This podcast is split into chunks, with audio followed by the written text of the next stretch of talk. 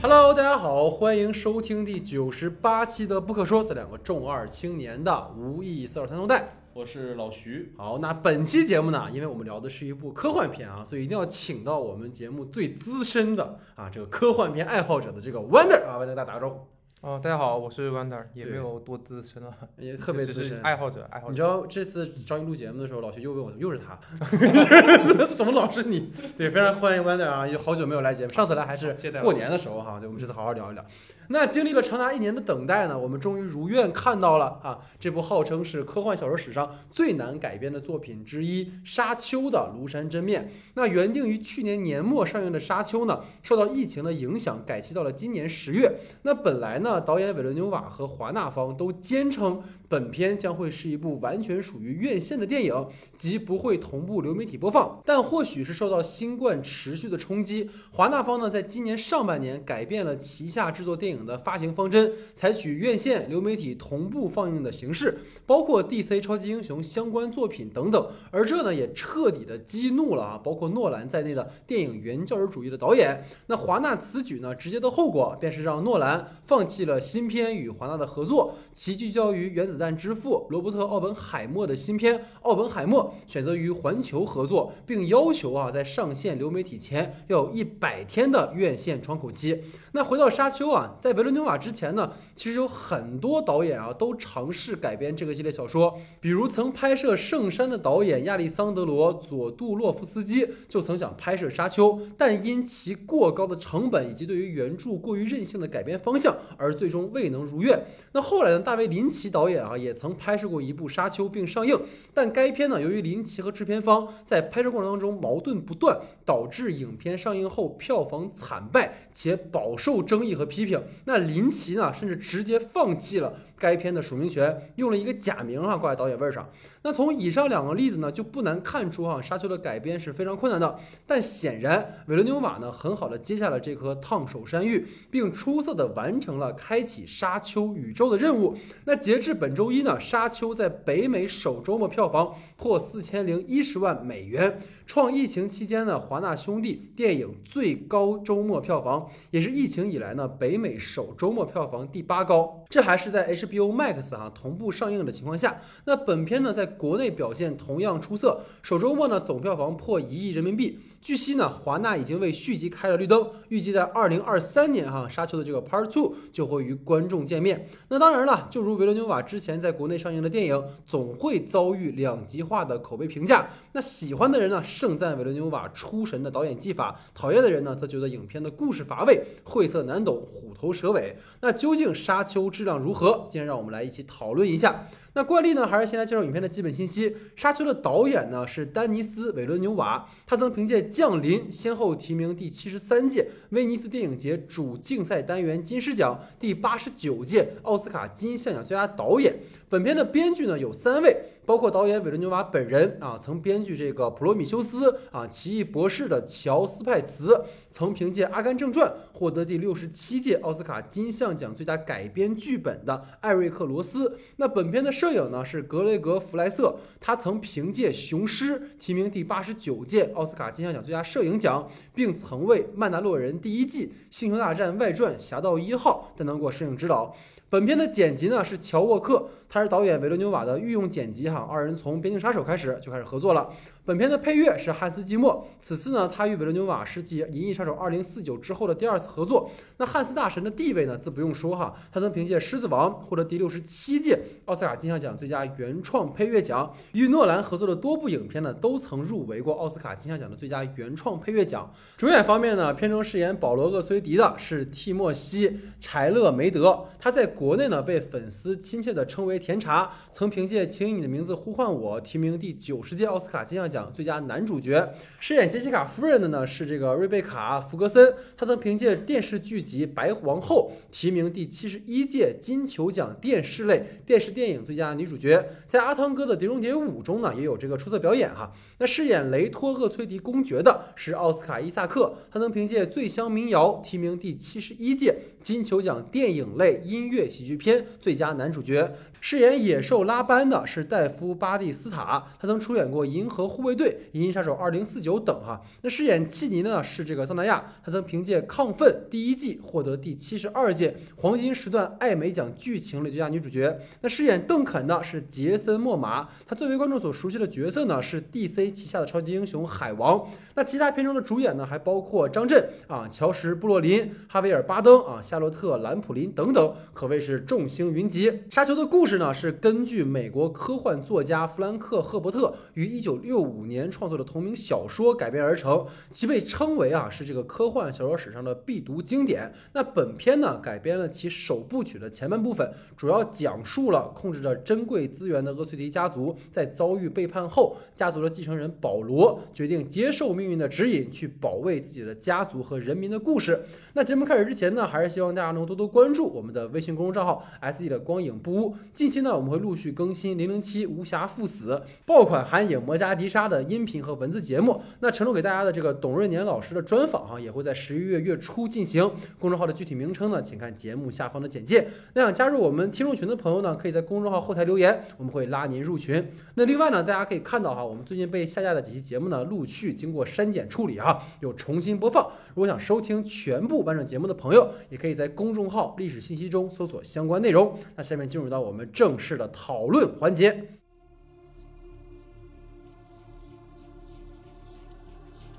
好，那下面进入到我们的话题讨论环节。那今天的第一组话题呢，是由我来提出了。那我的第一话题是这样的：那关于我们的这个主人公保罗哈，其实他并非如星战中的卢克或是黑客帝国中的尼克哈被选为是天选之子，而是被母亲强行塑造成了一个天选之子。这种反英雄的处理方式呢，其实在《银翼杀手2049》中就有过，不再是一个传统意义上的英雄，而是在讨论英雄存在本身。所以想问问二位对于这个话题是怎么看的？OK，那我呃，那就由我先来聊聊戴老师这个话题。嗯嗯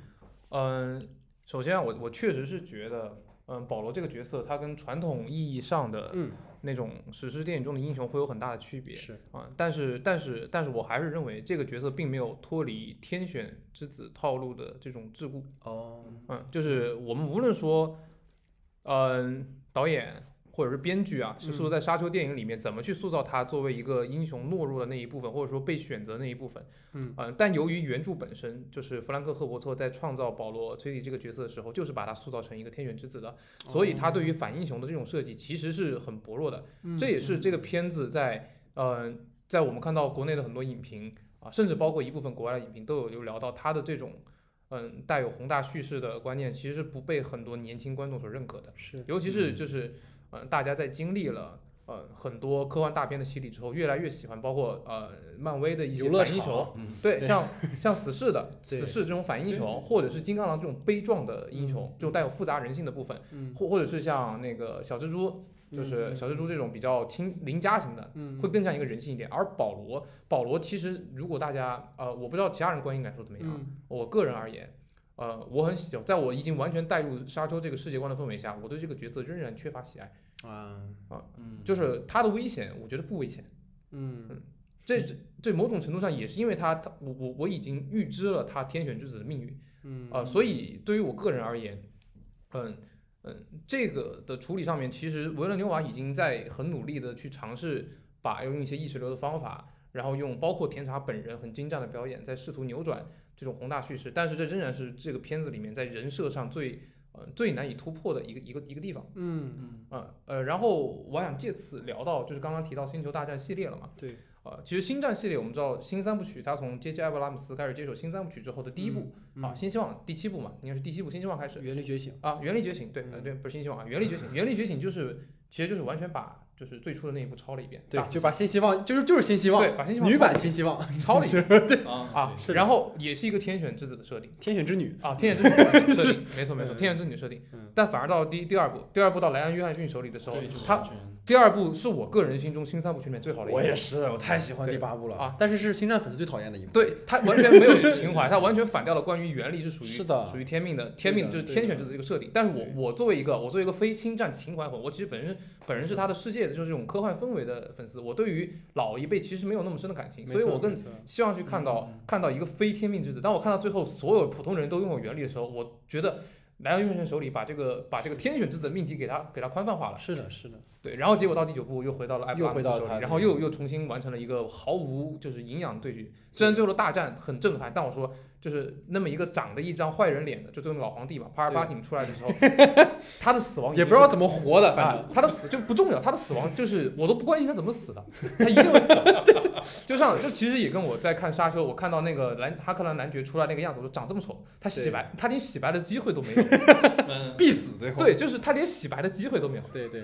对，所以所以我我反而是觉得啊，就是就是呃，虽虽然他不是一个传统意义上的英雄，但是他他那个非传统意义，呃，放在今天仍然是传统的。嗯，所以其实你觉得他没有突破这个桎梏，在你的呃呃，对他没有突破，但是电影在努努力，他也在试图呃，因为毕竟毕竟原著六十六十年代的东西了，对，对它有那么多带有非常非常多好那个科幻黄金时代，这个我们之后再说到这个明个。白明白。嗯、所以我是觉得其实没有突破。OK OK，嗯对，其实我觉得关于《天选之子》这里面有一个，刚才那个 Wonder 在讨论的时候说到一点，其实有一个关于呃他的讨论里就是平民英雄这四个字，就是其实我们可以看到，就是嗯包括我们说漫威里头很多有意思的一个英雄也好，我们嗯对于他个人就是反英雄那一套很痴迷的一点，其实大多数的时候会来源于这个人是不是出自一个平民英雄的一个状态。但是普通人，嘛，对吧嗯？但我们在这里面，其实你看到，就是从一开始，我我其实我是没有看过《沙丘》原著的人，我也没了解过他的背景嘛。然后当我进去之后，看到一个什么，就是他用音控书那一段的时候，嗯我就觉得这个故事肯定是往一个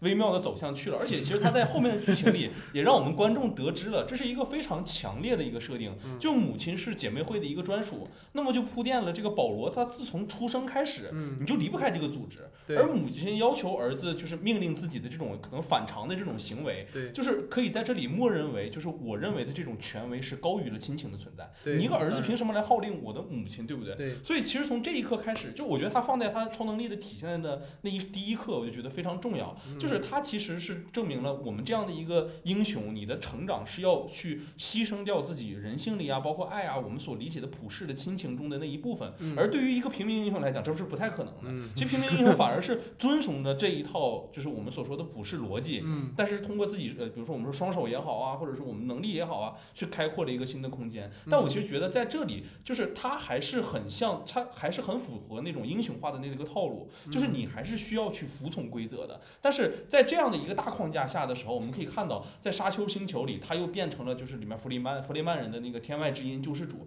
其实这时候他。还不是神，但是他也不是一个正常人的一个存在，因为不断的闪就闪烁的那个片段，让他预知到未来了。其实有多样的身份在他身上发生了一个冲突，就使他从一个单纯的我们讨论他，比如说英雄反英雄的程度上，可以往更多的一个方向去讨论。这是我觉得很有意思的一点，嗯就他其实是被很多力量之间来回的撕撕扯、撕扯和抢夺的，而这些力量之间反而赋予了一个他更多的一个什么，就是他没有他自己。就我们可以看到，他在母亲那边是一个样子，在权力之间是一个样，帝国里面又是一个样子，嗯在厄吹蒂家族里面又是一个样子。嗯但这些冲突其实始终让这个角色维持在一个就挣扎的这种状态，这是我觉得可能我们对于一个英雄的讨论里面更有意思的一个点。这里其实我觉得就是呃哲学里的讨论嘛，就到底我是谁这一点嗯又回到了这样的一个一个理论里。但其实他是没有办法去掌控自己的，包括我们说生死也好啊，他一直是在那种生死存亡的一个边缘。嗯但我其实觉得这就是我我在思考这样一个落点的问题啊，就是。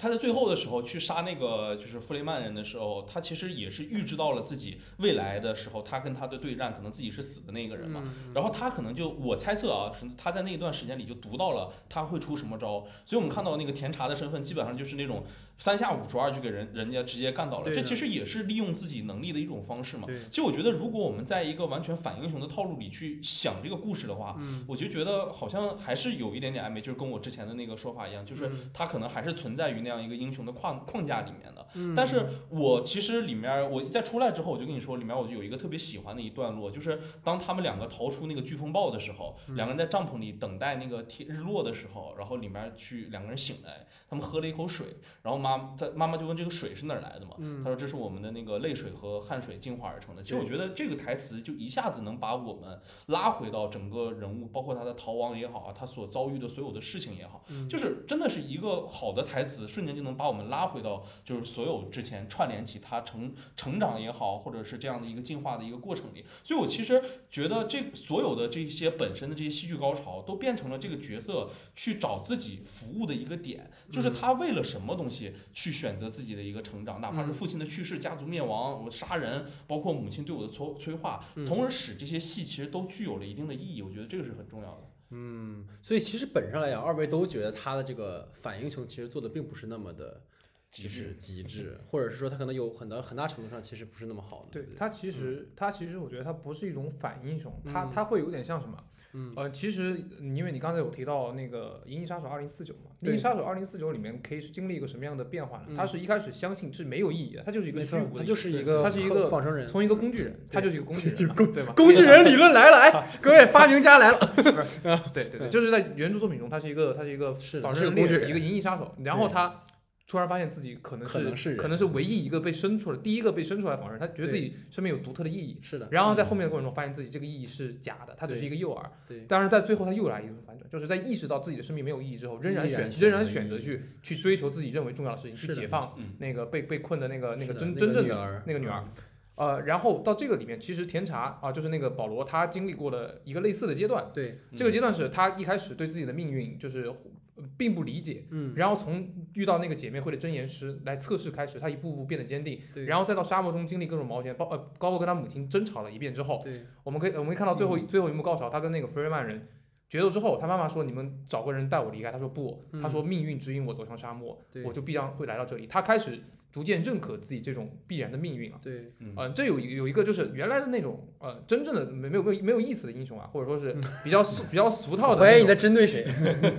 没有没有没有针对我说比较俗套的英雄就是一个人上来就被赋予一个绝就是绝大的使命那，看到那俩然后太阳那个英雄，嗯对，可能是然后然后然后然后一路一路就是为了这个从来没有动摇过，但是基本上呃基本上很多史诗故事里面都会有着对这个嗯，对命运的一种反抗，但最后又发现自己会要么是屈从于命运，要么是选择于命运。对，呃，你比如说像俄狄浦斯的这种嗯呃情节里面，他其实一开始也是在反抗命运，但最后阴阳差错，绕回来了，对，又绕回来了。嗯，然后保罗就是他一开始是反抗了，反抗的，反抗之后他最后又去接受了，对，那个接受就是他主动的，而不是被动的。对，我认为这仍然也可以是对于，就是是对于关于我们如何去看待一个英雄史观的话题，嗯这也是他能显得比较亲近的一个原因。嗯，嗯。保罗作为人性的这一部分，其实是在在故事里面能够体现出来的，对，只是说，呃，如果把它放在就是更早一段的时间时时间段里面，它其实其实，呃，这样的叙事和和英雄的塑造是能够被大众所接受，但你放在今天。但放在今天，它绝对不是一个新颖的故事。嗯，其实我我觉得为什么？我觉得可能拉回到这个话题，我为什么会提到反英雄这件事情啊？其实某种意义上讲，我们在提到所谓英雄叙事的时候，肯定会提到，就是当年卢卡斯在做星战的时候，其实参考了约瑟夫坎贝尔那个千面旅千面英雄嘛，千面英雄里面所提到的这个英雄旅程。我当时其实就在对比这件事情。你比如说，其实英雄旅程那个东西，成为了接下来四五十年里同类型基本上能看到大部分都是这样的。对，就是说一个英雄啊，被小月天，刚才你也说到了嘛，本来是在一个普通的世界，然后来了一个长者过来告诉你说，哎，你应该怎么怎么地啊，然后然后加上他的生活出现了点问题，就开始冒冒险了，然后遇到了朋友，然后遇到了考验，遇到了团队的崩坏，灵魂暗夜，最后满载而归，或者是说以死亡去去让大家变得更好。嗯其实这是一个基本的一个模式。我为什么会觉得？因为我对原作有一些了解，但可能没有说像你看的那么的多哈。就是我大概了解的话，其实我为什么会觉得在保罗这个塑造上跟传统是有一些区别的，就是因为像你刚才也说到，就是传统意义上的英雄其实是那个 the one，就是明确就是他嘛，嗯，就是你，你包括说卢克也好，包括说尼克也好，就都是说就是他就是你，但是嗯其实他是就明显是一个错位的一个产物。嗯嗯嗯，对不对？我觉得从这个角度上来，其实像你刚才提到说，他没有跳出那个智古邦老师那条，但我觉得可能在这个意义上，他其实是一个被塑造出来的英雄，而这件事情是在一开始这个前提就给到你了，而主人公似乎对这件事情他并不是一个。我我愿意接受这个这个东西，对所以他并不是一个传统意义上讲，我们说一个英雄，然后他觉醒了，然后这样，而保罗他一直在，其实他一直在抵触这件事情，对，包括你刚才提到他最后这个，就是刚才季老师也提到嘛，他一开始起来递水的时候，正常来讲母子间递水是个很简单的行为，但他母亲连这种生活中的琐碎细节都要跟他说，你必须要用这个我们说那个什么阴功力。滴因功力，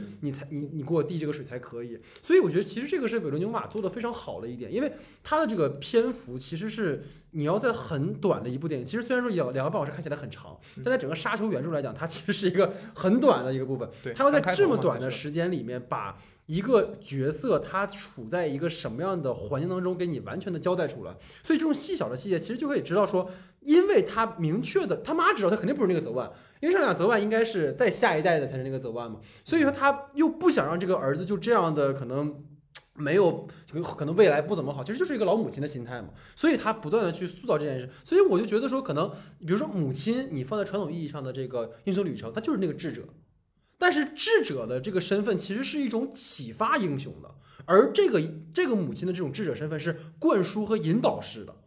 就我觉得这个是一个很有意思的一个对应的关系，在我看来，就它前提上来说，然后包括你刚才也提到说，关于《银翼杀手二零四九》也是一样，就《银翼杀手二零四九》里面，你刚才已经说的非常非常好了，然后他俩是有有一像你刚才说有一定的相似之处的嘛，然后包括保罗的这个身份，其实我觉得可能让我来说的话，就是说在保罗的这个选择上来讲，有刚才齐老师提到，就是他一直在被定义。就是他整个的身份就是没有一个属于他自己的身份，基本就是说，呃，我让你那个你可以继承个王位，对不对？或者是我让你去成为了一个泽万，但他始终没有选择。就你刚才提到，他最后选择主动进入到那个就是呃那个他们当地那个对，Freeman，Freeman 的那个人里面去，其实他也并非是响应了某种号召，只是他愿意选择一种他自己要走的路，但这个路并没有被明确的。就是说，指向说是不是他作为 The One 应该走的那条路，所以这个其实我也想问问你们的看法吧。就是因为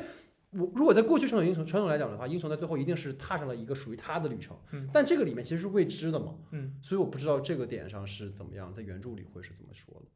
就。啊，因为其实那个弗兰克·赫伯特他在原著里面有大量的关于宗教的，还有政治上面的一些设计和隐喻，嗯，包括对于预言之子的这个设定啊。当然，在原著里面其实是存在两个预言之子的，一个是姐妹会的那个，嗯，就姐妹会。呃，有一个预言之子，然后姐妹会在各种地方又又又又又又根据当地塑造了不同的预言之子，然后明确那个他妈妈明确就已经说了，我们姐妹会在这里很多年，就是来为了这样的预言，嗯，然后他们的存在其实就是姐妹会为了暗中操控宇宙政治走向的一一一个棋子而已，嗯，而保罗的身份其实他。他是姐妹会所培养的那个那个王，但同时他又阴阳差错的被弗雷成为弗雷曼人所信奉的那个预言的叫天外之音，嗯啊，那个预言之子，呃，本身我觉得原著作者他其实就有在刻意去去解构那种呃传统的所谓的英雄，在我们的叙事里面。英雄就是应该出生就是英雄，对，嗯，但是实际，但是就是一一上来就会抱着，虽然他有迷茫，会有动摇，但是他一定是抱怀揣着一种高尚的情操，对，来拯救人民、拯救世界的，对啊，但是其实，在在那个小说里，在小说里面，就是一开始这就是一个政治手段，是的，是的，一开始就是一个政治手段，他所谓的拯救，他所谓的拯救，仍然是出于一种叫我们觉得它不是不是一种大公无私的目的，嗯，是为了姐妹会的利益。虽然姐妹会说是为了造福自己人，这个在张震的那句中文台词里面也说了，对吧？张震重复一遍，我再重复一遍啊，因为看了两遍，我记得很清楚。嗯张震的那个原著这原话是这么说的，嗯他说：“关于姐妹会的事，我略有耳闻。嗯虽然他们声称声称自己的存在是为了造福更多的人，嗯但归根到底，他们所做的一切都是为了他们自己。”嗯嗯，天茶会，你什么意思？你什么意思？没听懂啊？对，他就是明确说，姐妹会是他们是为了自己的政治是政治的操控手段对，包括这个所谓的天选之子的这个神的塑造本身也是为了谋取他们的利益而出现的。所以我们其实可以这么说，嗯在至少维伦纽瓦在处理上有意在在在埋下一些伏笔，嗯说比如说他他其实在走到了第三层，但是他因为太像第一层了，所以大部分观众仍然会把它当做传统的英雄故事是的，是的来来去。这而且其实就是原著如果走到最后，嗯，他最后还是会走向这这条道路。真的关于，呃，他的对对他一些政治上面对他身份的关于天选之子身份的一些反思的部分，嗯嗯、其实是没有那么多的。嗯，到后面呢其实是被弱下来的。对，但我会蛮期待嗯维伦纽瓦怎么处理接下来的剧情，怎么把保罗身上的这种矛盾性给体现出来。嗯嗯嗯，所以其实还有一个想跟你们二位去聊的东西，就是关于他的这个身份，因为刚才也提到说，他可以不断的出现关于预知到未来这件事情嘛。这个部分其实刚才他提到很有宿命论的这种感觉。同时，你可以，其实我当时看这电影的时候，我跟老徐就说，我说我能想到两个电影，一个是刚才说《银翼杀手》，还有一个是《降临》，就是因为《降临》里面其实也有这个主人公因为接触了外星的文明，然后对时间的感知变成了非线性的，然后看到自己未来女儿死了嗯，然后他就得考虑我要不要跟我现在这个老公 继续下去嘛，其实是有这么一个设定。所以说，如果未来是命定了，那我们当然又能做些什么？其实我觉得这个议题在保罗的那些碎片里面也有讨论到，对就是似乎能够看到不同未来的可能性，而不是唯一的。比如刚才其实我有跟你确认过，就是在某个片段里面，契尼杀死了保罗，对而在另一个片段里面，保罗和契尼领导了弗雷曼人的这个革命，剑指皇帝的集权统治。现在一提到皇帝，我就想到星战，不知道为什么。对，这关于这个部分我也蛮好奇，二位是怎么看的？因为其实我不知道二位有没有注意到，就是在片子里面有很多关于梦境和现实的一个台词的讨论。对，所以包括台词经的，就是角色经常会提到说，就是现实才是我们当下应该把握住的。所以关于片中保罗预知到的未来和当下的这种勾连，我也蛮好奇二位是怎么看。对，其实我觉得就是刚才的讨论里也有一个点，就是其实他一直是在被某个权威，就是包括我们说证监会嘛，在灌输着你是天选之子这个概念。对，但是很有趣的是，他自我意识里的那个部分其实是跟那个天选之子是没关系的。嗯，就这两个部分是总让我们产生一点混淆的嗯，就我们总觉得他在自我意识里已经被植入了自己好像是天选之子，哪怕自己穿越到未来，就想到未来的画面的时候，也会把自己带入到那个天选之子的那个身份之中，是就包括我们说他和那个契尼一起带领弗雷曼人的那个反抗的胜利也好，嗯他就是这两个身份之间如果产生了一个重叠的话，其实就说明自我意识和权威灌输之下，你获得了某种重合。我觉得这一点是挺有趣的，就是你你没有办法，你我们一直在讨论，就是对于我们这个所谓的就是呃真言会的呃姐妹会的这些人，你们我们对他是一个反反抗的身份也好，或者是我对于自我身份的一种反思也好，但其实很有意思的是，如果往接下来的剧情或者现在能看到的一个方向去看的话，嗯会不会这两个部分还有一定重合的可能性？就是他所看到的过去、未来也好，其实都是在被现实所影响之下的一个重合。嗯。对，我就觉得这里是因为有一个机制问题，我觉得想跟二位去聊，就是他看到的未来到底是对一种预言，还是基于他的就是情绪而发生变化？因为你比如他会梦到自己可能会被杀死，那么这是某种未来的可能性，还是他基于未来他能够去去发动的某种能力？这个其实是一个我我挺好奇它的设定里是怎么讲的，因为其实电影里没讲清楚。其实电影里面，电影里面有一个伏笔，就是嗯当那个姐妹会的真言师嗯来到来给保罗进行痛苦测试的盒子的时候，他最后说了一句话，他说：“嗯你所梦到的这一切是否经常在现实中实现？”对对对对对对保罗回了一句话叫 “not ex- exactly”，嗯就是并不完全对嗯就意思就是说，有一部分可能会实现，有一部分可能不会实现。对，而这确这确实也是他之后在梦境，就是他之后的那个呃现实中去去就真正发生的故事。比如说嗯。他梦到那个七妮的出现，对，然后跟他相恋，跟他产生了包括是的，是的，包括杀虫，包括那个杀鼠，是杀鼠的出现，然后包括决斗，但是决斗死亡他没死，然后被契尼杀死，这个可能是后续的，我们不知道对。嗯啊、但是他那个决斗的那个明显就是。他明知自己可能会死，但还是要义无反顾上去做进行决斗，并且改变了自己的命运。对，其实这是一个非常，就是包括最后那一幕啊，最后那一幕为什么把这个决斗当做一个第一第一步的整个高潮，嗯也是因为从那一刻开始，保罗的人物的弧光才真正展现出来，他开始直面自己的命运，拒绝了母亲，而且啊、对他拒绝了母亲说嗯。让他让，就是他开始主动的去挑战这些东西了。是的，是的，从他一直以来都是一个懵懵懂懂的被动的形态，嗯。从一个比较呃比较比较犹豫的状态变成了一个坚定出去的角色，这是他人物高光的第一次转变，他第一次杀人，嗯。然后第一次决定自己的命运。嗯。我觉得这是这这是为什么那一场戏能够就是维伦纽瓦会把它作为第一部的一个结尾的嗯核心。他告诉你，就整个故事虽然我们有整个宏有个宏大的背景观，嗯但是我们讲的是一个少年的成长，对，对是人性的觉醒，是对于自我命运的把控。嗯呃，所以刚才提到那个机制问题啊，呃，其实我也因为因为原著里面的描述好好像没有电影里面这么的详细。呃呃，但我可能就是我想之后提到另外一个话题，因为刚刚提到降临嘛，对，降临的原著你一生的故事是那个特德·江的作品，特德·江九十年代写了一个作品，是然后特德·江本身是一个受科幻新浪潮影响很深的一个人，而嗯沙丘又是呃科幻新浪潮的算是一个算是一个标杆性的作品。代表作，对，嗯那么就是这个这个留到在后面的后面后面部分再聊。然后他们对对于关于人的命运的问题上面，其实会有着非常相似的讨论，嗯，就是如果啊，如果我们预知未来，嗯。我们是否就就如果我们命运是是既定的，我们是否有勇气去直面它？嗯。如果我们的命运有多重选择，我们怎么样保证自己能能走向最好的那一个选择？对对。啊，而且本身科幻小说就这方面的发展，其实是跟当代的物理学还有哲学的发展是是紧密相连的，就包括我们所熟知的关于平行宇宙的理论，其实也是基于对于量子力学的讨论上诞生的，然后再包括呃关于那个存在主义，嗯。然后结构主义，包括呃后现代对于一切的探讨，都是科幻作家们是敏锐捕捉到了时代的文化特征，然后然后电影作者又把这些东西又融入到了他们自己的表达里面去。对所以会有看起来会有很类似的想法，但其实是其实是在文学层面都是属于上世纪的东西了。OK，所以我们可以接着在下面的话题去讨论哈。嗯其实可能就聊到我第二个话题吧，因为我们我个人啊，其实在看维伦纽瓦的作品，时常就是发现他在讨论就是对于权威的一种质疑和不信任。就这个感觉，其实，在《边境杀手》里面是让我特别强烈的感受到。包括他其实他对于亲密关系的看法，其实导演我觉得他也抱有一种怀疑态度。就包括我之前其实又重看了《焦土之城》，就会有这种感觉。《焦土之城》其实是个真的很极端的一个例子，就是或许我们就可以把它上升为一种对于共同体存在的一种迷思。包括你刚才也提到就关于后现代的一些问题，其实也在讨论对于上帝的一种反思，或者对于这些。所以想问问二位对于这样的一个话题是怎么看的？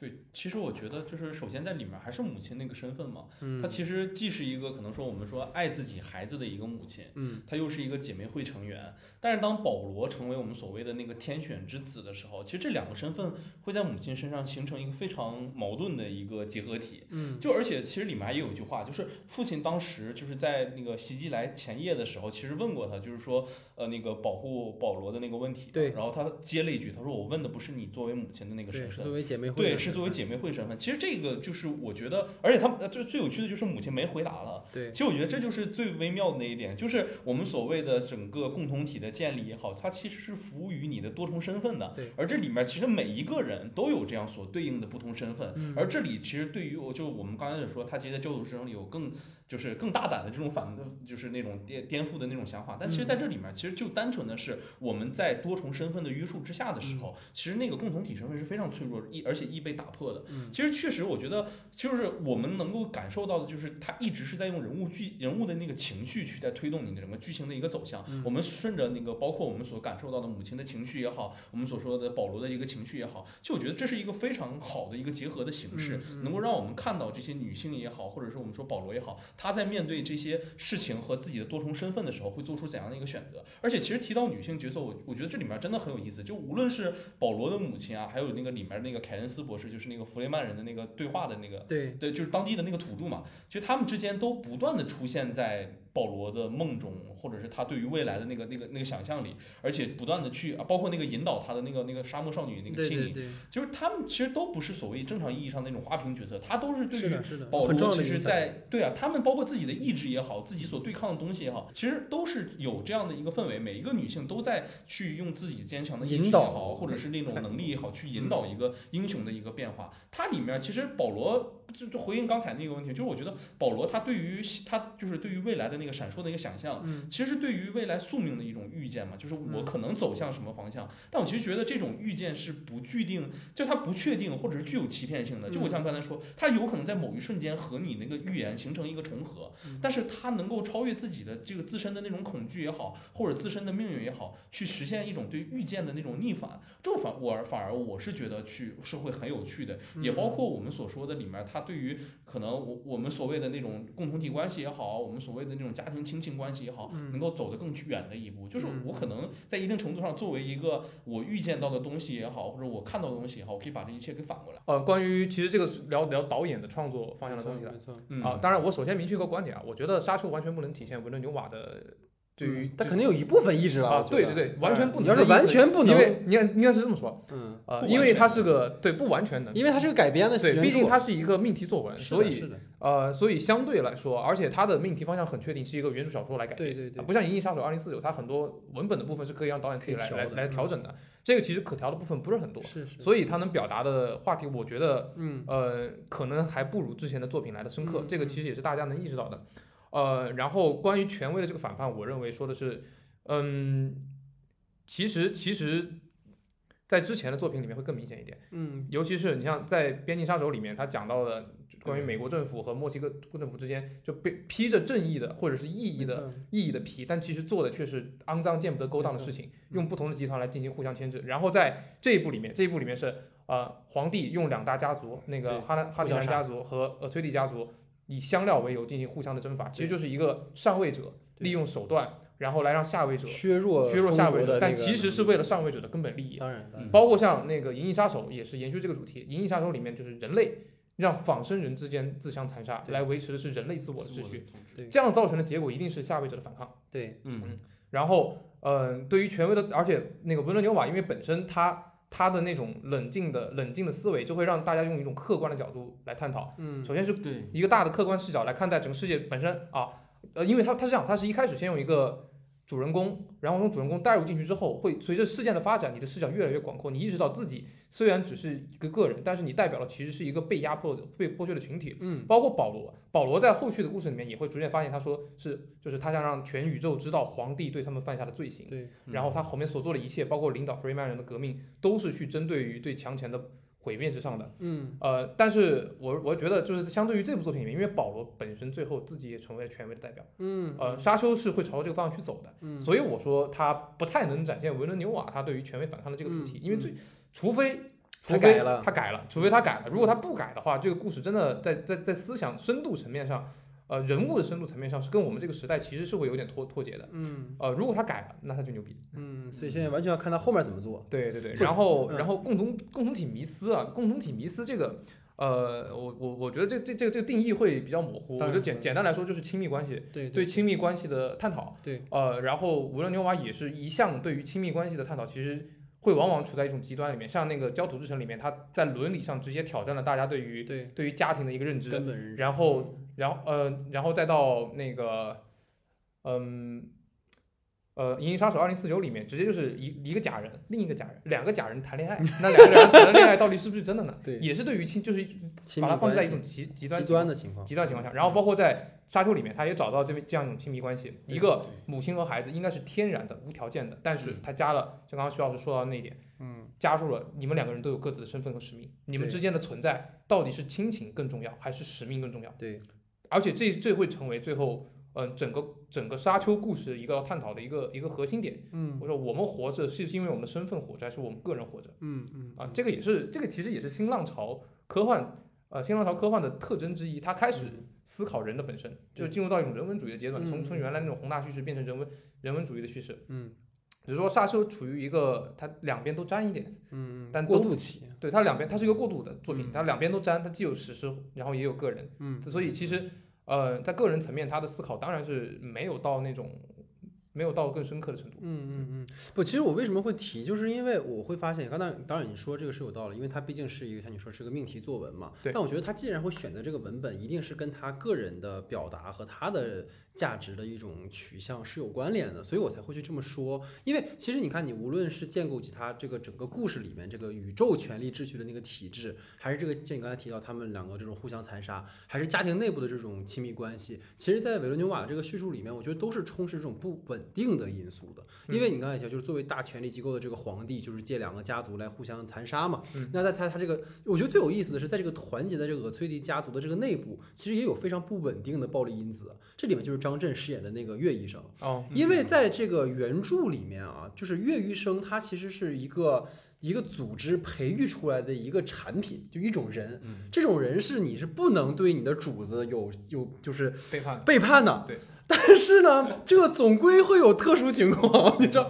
没错，对，所以这个其实就是在家庭内部，就是你你在他这个内部，你以为是一个非常稳定的一个共同体关系，即使是所有的事儿都让你觉得他们他绝对不会背叛我，但还是会出现这样的情况。包括你刚才提到，就是雷托公爵和杰西卡夫人，他们没有成为父亲，嗯，但他们却有了保罗这个儿子。而基于这个电原著的设定是，为什么会生下这个儿子，然后又要想把他扶成走万，就是因为他其实就是杰西卡夫人是很爱雷托公爵的，所以即使是像我们说原著里也提到，就是他们俩之所以不结婚的原因，是因为政治原因，是因为如果你不结婚，那么雷托公爵可能可以跟别的家族有联姻关系，可以让这个家族变得更稳定，一切都是服务于利益的。嗯，所以这个其实是所有的这一切都有一种不稳定的这种状态在。所以刚才我像你也说，就是说。在导演往昔的作品里面，其实在不断讨论这个。其实我把它总总就是总结为点，就是对于权威的一种质疑。进而，其实我们一直在讨，就我我个人啊，我觉得维伦纽瓦有个核心主义，就是他其实对于上帝是有怀疑的。他对那个同一的那个神其实并不是那么完全认可的，否则他是不会有这种反权威的一种讨论的。包括你刚才提到就《边境杀手》里，我就不重复了哈。其实它里面就是，其实我觉得《边境杀手》很好玩的一点就是，凯特他一开始是一个特别正义的，保持着一种就是惊奇队长式的那种理想式的这种人物，然后来到了墨西哥，然后本来以为说大家都是哥们儿，我们都是朋友，我们互相匡扶正义，然后惩恶扬善，但是他却没有想到，其实所有同僚就都已经成为欲望的奴隶了。就是他这个共同体内部的这种，就是他他这种虚妄的幻想，其实在他进入到墨西哥那一刻就完全化为泡影了。这个其实我觉得很有意思。包括你看说《教徒之城》这个，我觉得。这个其实我有考虑，我要不要给大家剧透，但我觉得还是算了。就是我已经很小心的没剧透焦。土之城是不能剧透的，对一旦剧透了，这电影就别看了。但总归就是他确实像刚才你提到，他讨论了一个我们说极端的最极端的那种伦理状况，嗯就是这个感觉特别像是在哪儿，你知道会看到吗？就是金基德的电影里会看啊，到，就是那种状况，就是对对吧？你包括其实我觉得还有一点就是在理工学院里面，就他的一个黑白的一个就七十多分钟的一个片子，讲那个蒙特利尔大对学枪击案，那这个其实也是它发生在校园内那种针对女权主义者的杀戮，本身也是一个完全不确定性的一个因素，在一个共同体中突然爆炸了。因为其实学生们在学校上学，其实啥事儿也没有，突然就经历了这样一个事件。所以其实你看《沙丘》的结尾，主动融入到弗雷曼记忆中的保罗，他就是你会发现他没有把弗雷曼的这个部落当成是他自己可以栖身的一个地方，就是一个安全的地方。就是其实他，因为从他预知的那个未来碎片里面，其实这里面有很多危险的因素存在，他可能会被杀，然后可能会有这样或那样的情况。但是我觉得可能归到一点，就是这个所谓不稳定的共同体对于保罗的选择，或者我觉得维伦纽瓦可能像你说到他未来也许会做的选择，就是我们要选择一条前进的路。就像刚才其实老徐提到，就是他其实在。呃，当时看完电影跟我分享一句话，就是在进入那个沙尘暴之前，有句台词是说，我们不要走老路，可能我们换一条路走，可能会有一种新的可能性。所以就是我当时就是说，可能依附于任何一种同一的价值，或者对于某个共同体的绝对信任，都是很危险的。就是我觉得尤其让我印象深刻，就是坚信着厄崔迪家族的防御完备的这个军团，但是一夜之内就全部覆灭了。嗯，就你本来以为他们是最强大的，但是就是即使再强大的集团，也会因为一个本来绝对不会伤害主子的人，然后就全没了。所以我觉得这个就是可能过于安逸于集体，反而也会有不这种这种嗯毁灭的可能性存在吧。嗯嗯嗯，对，所以这个是我的看法。那那解读的已经非常非常非常完善了对对，共同体迷思。对，那关于那个刚刚都提到张震了，苏克医生，就是他的那个身份，其实我觉得有必要可以聊一聊，因为我来了来了来了对对对，就关于张震这个角色嗯，我我我相信啊，如果我是张震的影迷，我绝对是骂着走出影院的。我也是。嗯，对，而就是我们小虎怎么你了？就他他他无论是在这个角色是的上面，还是说他对于他的造型设计上面，是的其实是其实是我说实话，我是觉得有点有点冒犯的。呃，当然，我觉得有点冒犯，但是我能理解，因为我知道原著就这么写的，而且是是是呃，其实它本身本身还有就是应该还会有更多的戏份，但是出于各种各样的对叙事的考虑，把这个角色给删掉了。是是的，但是你刚才就是说到一个特别好的一点，张震，张震这个角色其实最能够体现文伦牛娃所要表达那种矛盾点的。嗯，呃，在原著中，这个苏这个这个张震是个什么样的角色呢？就是他是被一个叫做苏克的那个医学院培养的地方，然后培养出来的人，他们头上会有那个黑黑曜石的那个方块的标记，水晶，嗯水晶标记，然后有这个标记的人，他们是永远不会去伤害自己的患者，对是绝对忠诚的医生。对，但是好巧不巧，他的老婆，他的爱人 是一个真言师，然啊后对，也是姐妹会的一员。然后他的老婆就是教给他的一些方法，可以让他避免受到这个这个的制约。明白。他是那个特例，就是那个你刚说到的特例。对，然后正是因为如此啊，呃，苏克医生在每个家族里面都是备受信任的。对对哦，这里再加一个补充的沙丘的设定，就是沙丘的世界观里面，大家也会有诟病，为什么大家都这么先进了，还在那儿搞刀枪啊？啊，对对对，这个然后事情是个是个很重要对对的事情。然后包括为什么要要要要要没有机器人的存在啊？是的，因为其实，在那个那个弗兰克·赫伯特里面，他就是其实想要跟所谓黄金黄金时代那些科幻作品有所区分，跟阿西莫夫或者是那个嗯呃亚斯克拉克做一些区别。他其实想要强调的是人嗯人的力量、人的潜力。没错，然后，嗯，他的设定是未来人类进行一场人机大战，然后机器人就是给人类带来了灭顶之灾，是于是人类再也不不开发机器，反而去开发人类的潜能。然后为此为此，所有的人在未来的帝国秩序里面都有着各自的分工。对然后像那个。精算师他们就会拥有着那个就是翻白眼的那一群人，嘴巴上就嘴巴上会带一个黑色的标记，然后翻白眼的人，他们的能力就是可以人形计算机，并且是拥有很强大的刺杀能力啊。这个小说里，这个电影里面没有体现，哦就是人形计算机。然后像真言会的姐妹，她们就拥有真言术，对。然后再包括呃像那个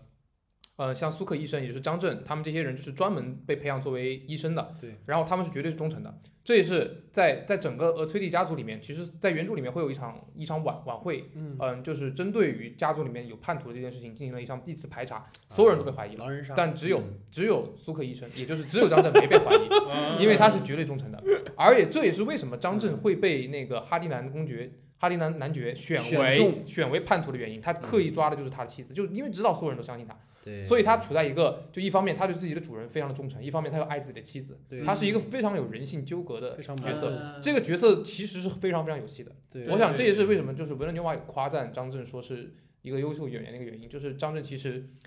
有努力了，但是戏份真的是不够。其实他才是像二零四九里面 K 的那种，对他，他是 K 的，他处在一种身份的矛盾，一方面他是爱人，一方面他是苏克医生。是主子，对他既是朋友也是爱人，他在处在这种两重焦虑之下，所以他最后做了一个什么样的选择？他其实做的最后是一个就是就是是一个同归于尽的选择。是的，啊是的，是的，我要让你帮我杀一个人，对，就是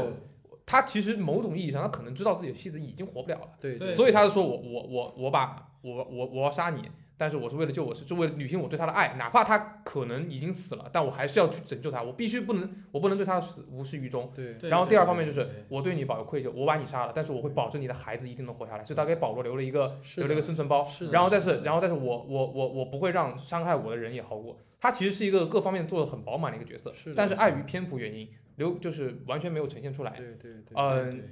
在如果大家在了解这些，可能会对于就是这个角色的认知会更好一点。更完满对一些。啊、这就是罗小虎对玉娇龙的情感。不，但其实他他怪就怪在就是他如果有这么完备的一个心理心路历程或者这种状态的时候，嗯他最后给到那一瞬，在最后给的那一瞬间的时候，你就会发现他问题特别大。对，就这个前史的铺垫就很少。对，然后还有一个就是他妻子那个，就嗯不是一直说哈迪南公爵是虐待他的，然后给他改造成什么样？你知道他最后我看到在哪儿了吗？嗯那他们微博上前昨天有人发的，嗯就是在那个哈迪南公爵进去之前有一个黑有个黑色的蜘蛛，嗯四只手是人手的那个，那就是他妻子。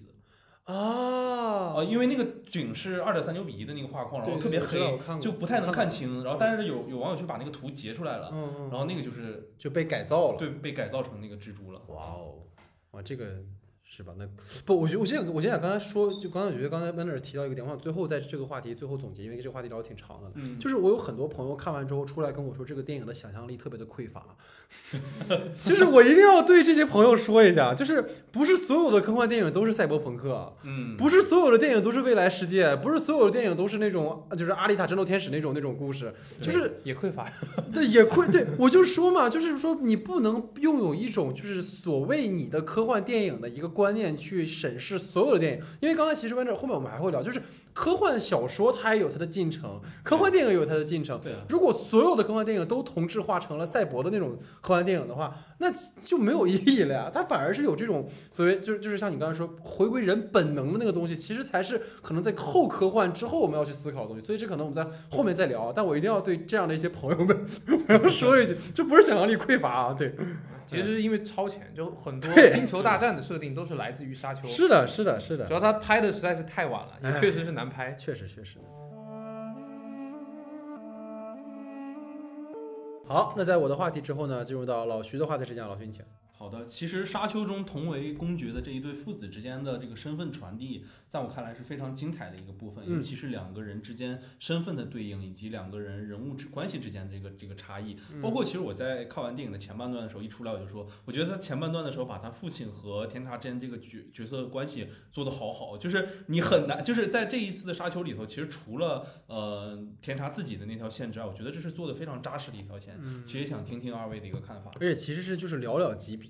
就把他的关系做得很扎实很。扎实了。对，其实我觉得老徐的这个话题跟刚才我们聊我的第二个话题是有一定的关联性，嗯，因为其实雷托公爵是坚定的一个共同体秩序的一个拥护者，对，而保罗呢，则不愿意再被规训成共同体中的一员。就是你刚才提到，我觉得你就咱俩的想法应该就是父子俩在悬崖上谈的那个关于继承王位的那个话题，就是雷托强调自己也曾经想成为飞行员，嗯但最后还是接受了自己的命运嘛。其实说白了就是这种宿命的安排。我这里必须要吐槽一个点啊，我说二位没有发现？我觉得韦伦纽瓦选这个奥斯卡伊萨克呀。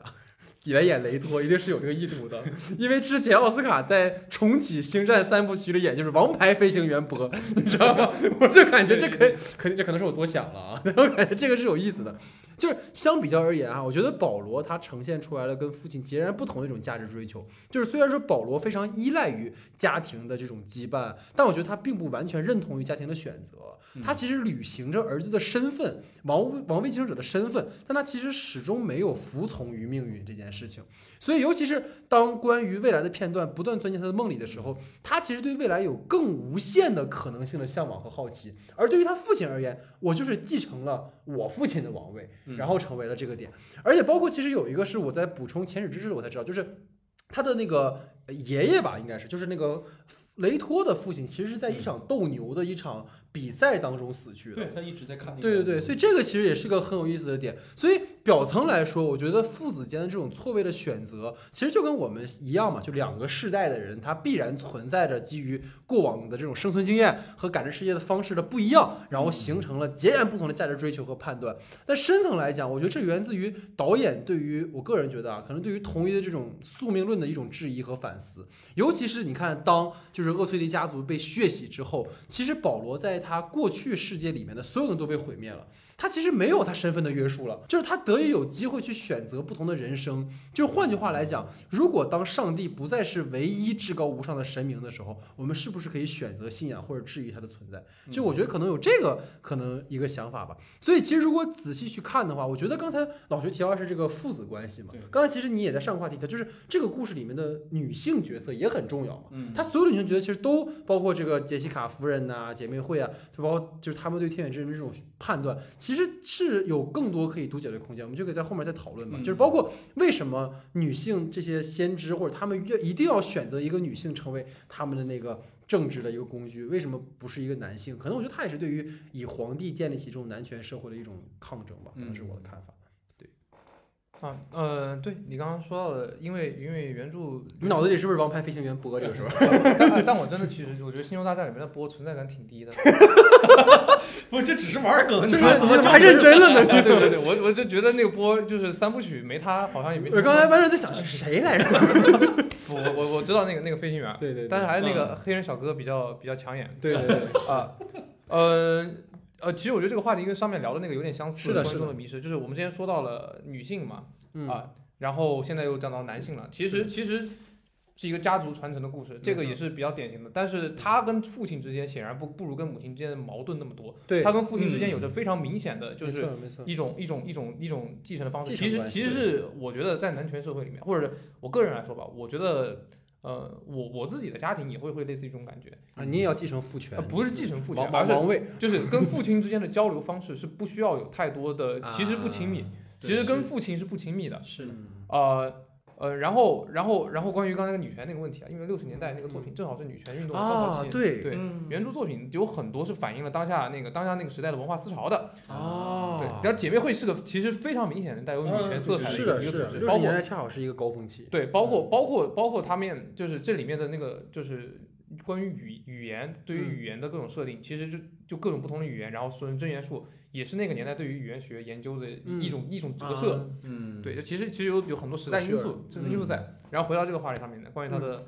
他的父子关系啊，嗯，呃，那个雷托公爵在死之前说说过一句话，嗯，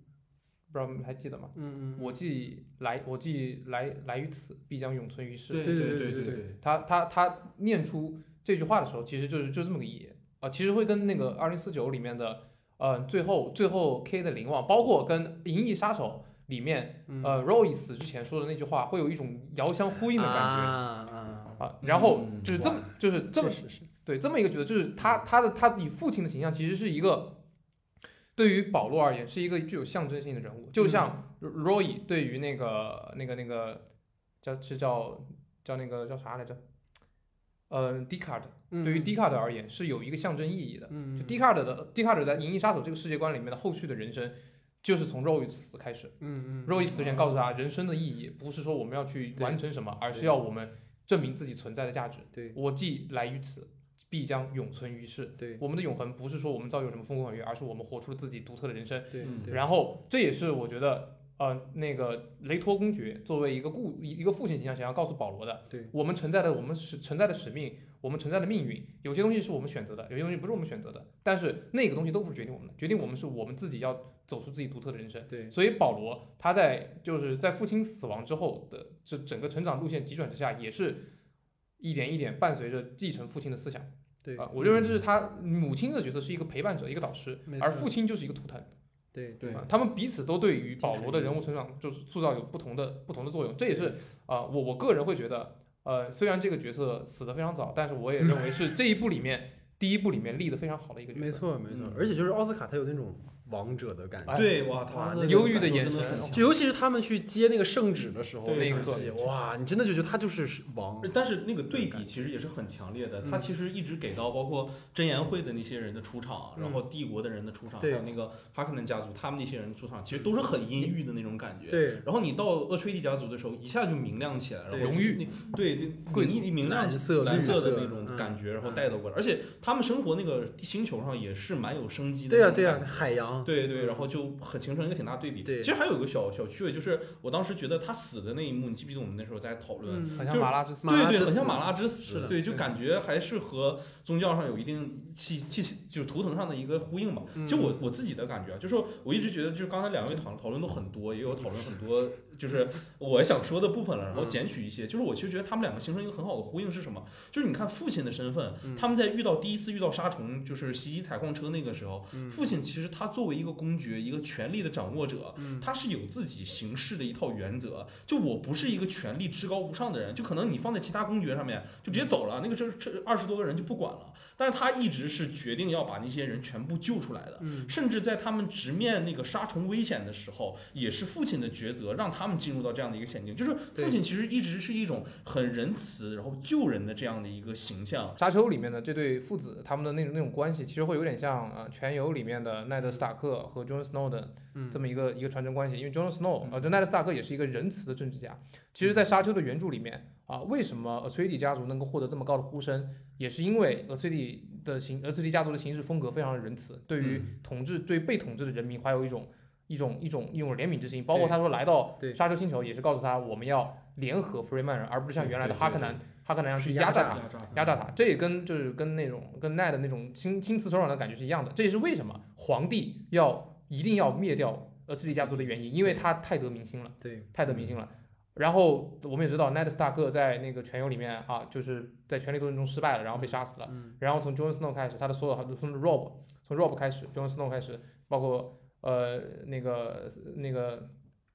三傻，包括像那个二丫，他们都开始用剑和血的方式来重铸家族的辉煌。他们开始走向了一种呃正真正的就是野兽法则，不再去顺顺从一种传统的所谓呃温良至上。这嗯这也是能在沙丘的后续里面，我们能看到保罗他的个人成长里面，他他会从一个懵懂无知的孩子变成变成一个就是战士一个战士，他真的是因为最后我们看他领导众人杀敌，他跟他父亲这样的这样的贤者会有不同的区别，这也是告诉我们革命革命是要见刀子的，是两种战是要见刀子，两种两种战斗状态。而且其实我觉得老师，我就稍微差，就是他其实不一样，他父亲没有面临到他儿子那个状况，你能理解我意思吗？所以他们俩才会有不同的选择，我觉得。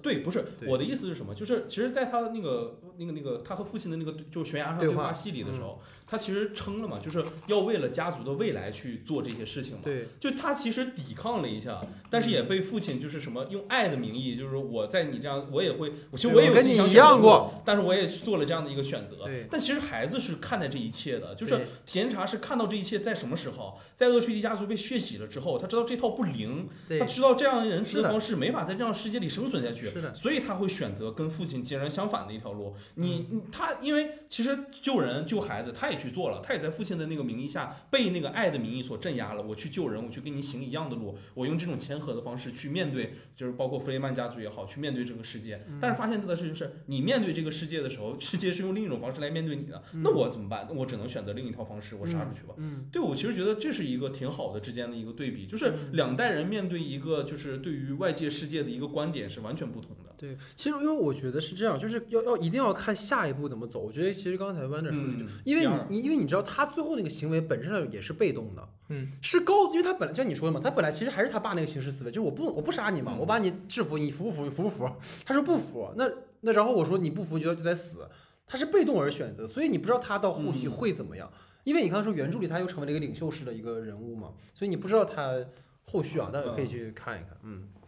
对，其实第二个就是我觉得，就我们相比于电视剧嘛，就是可能对人物关系会更丰富的一个刻画，嗯。然后电影中其实会会更加侧重，包括我们说宏大场景的一个展现也好。是。其实刚才我们在第一个话题的结尾讨论的时候有说过，就很多我们所谓就是包括岳医生那条线，会有很多配角角色的时候，就我们嗯。觉得就是导演在叙事重心上的选取的中心，其实会过于侧重整个故事背景的描述，对。以及就是整我们所说田卡的一个个人的一个觉醒上面，嗯。造成了许多配角戏份的减少。嗯。都其实这也是我觉得可能沙丘在这一版上有一个比较重大的一个问题吧。然后我想在这一版的叙事重心的选取上来听听二位的一个看法。嗯嗯嗯，其实我觉得哈，这个电影做的最失败的一件事，你们知道是啥吗？嗯，就是没有在他给大家看的那个标题把 Part One 写出来。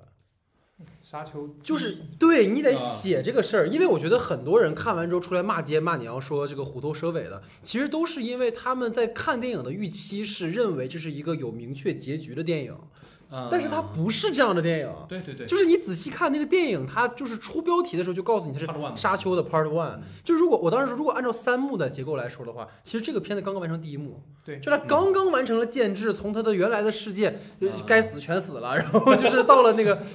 所谓 B 故事，到他的那个新新的挑战开始，其实那是保罗真正开始踏上旅程的那个部分。对，而这本身其实我觉得也是我们刚才说，可能它是反英雄叙事的，或者是我们之前讨论过。其实刚才你说老师就是。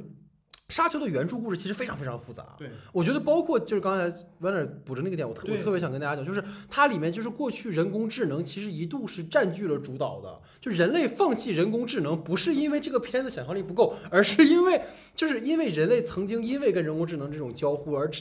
遭受过灭顶之灾，才会有这样的情况，而且。所以说，就是看，我觉得可能在很多人去理解维伦纽瓦的时候，可能会觉得说，哎，你怎么这么多旁支人物没有介绍，或者这世界观？其实你会发现，我个人觉得啊，我觉得维伦纽瓦有一件事儿跟诺兰做的很像，就是他们不会为难，就是诺兰现在会为难观众啊，信条我不行，就是，但是诺兰至少在《盗梦空间》的时候，他是会为观众着想的，包括《星际穿越》，他会告诉你这个游戏的规则是什么，我们该怎么玩沙丘一上来前半个小时，其实我说实在话有点墨迹，因为他前半个小时花了超长的时间给你解释每件事儿，比如说我们这个盾是怎么回事儿啊，我们这个家族之间是怎么回事儿，其实都借角色之我去告诉你了。就是这么庞杂的一个故事，它其实需要花这样的时间去把它理清出来，架构一个我觉得可能比较明了的一个世界观。这个本身已经是个很牛逼的事情了。然后我个人其实并不会觉得故事的配角可能戏份比较少，因为我觉得在。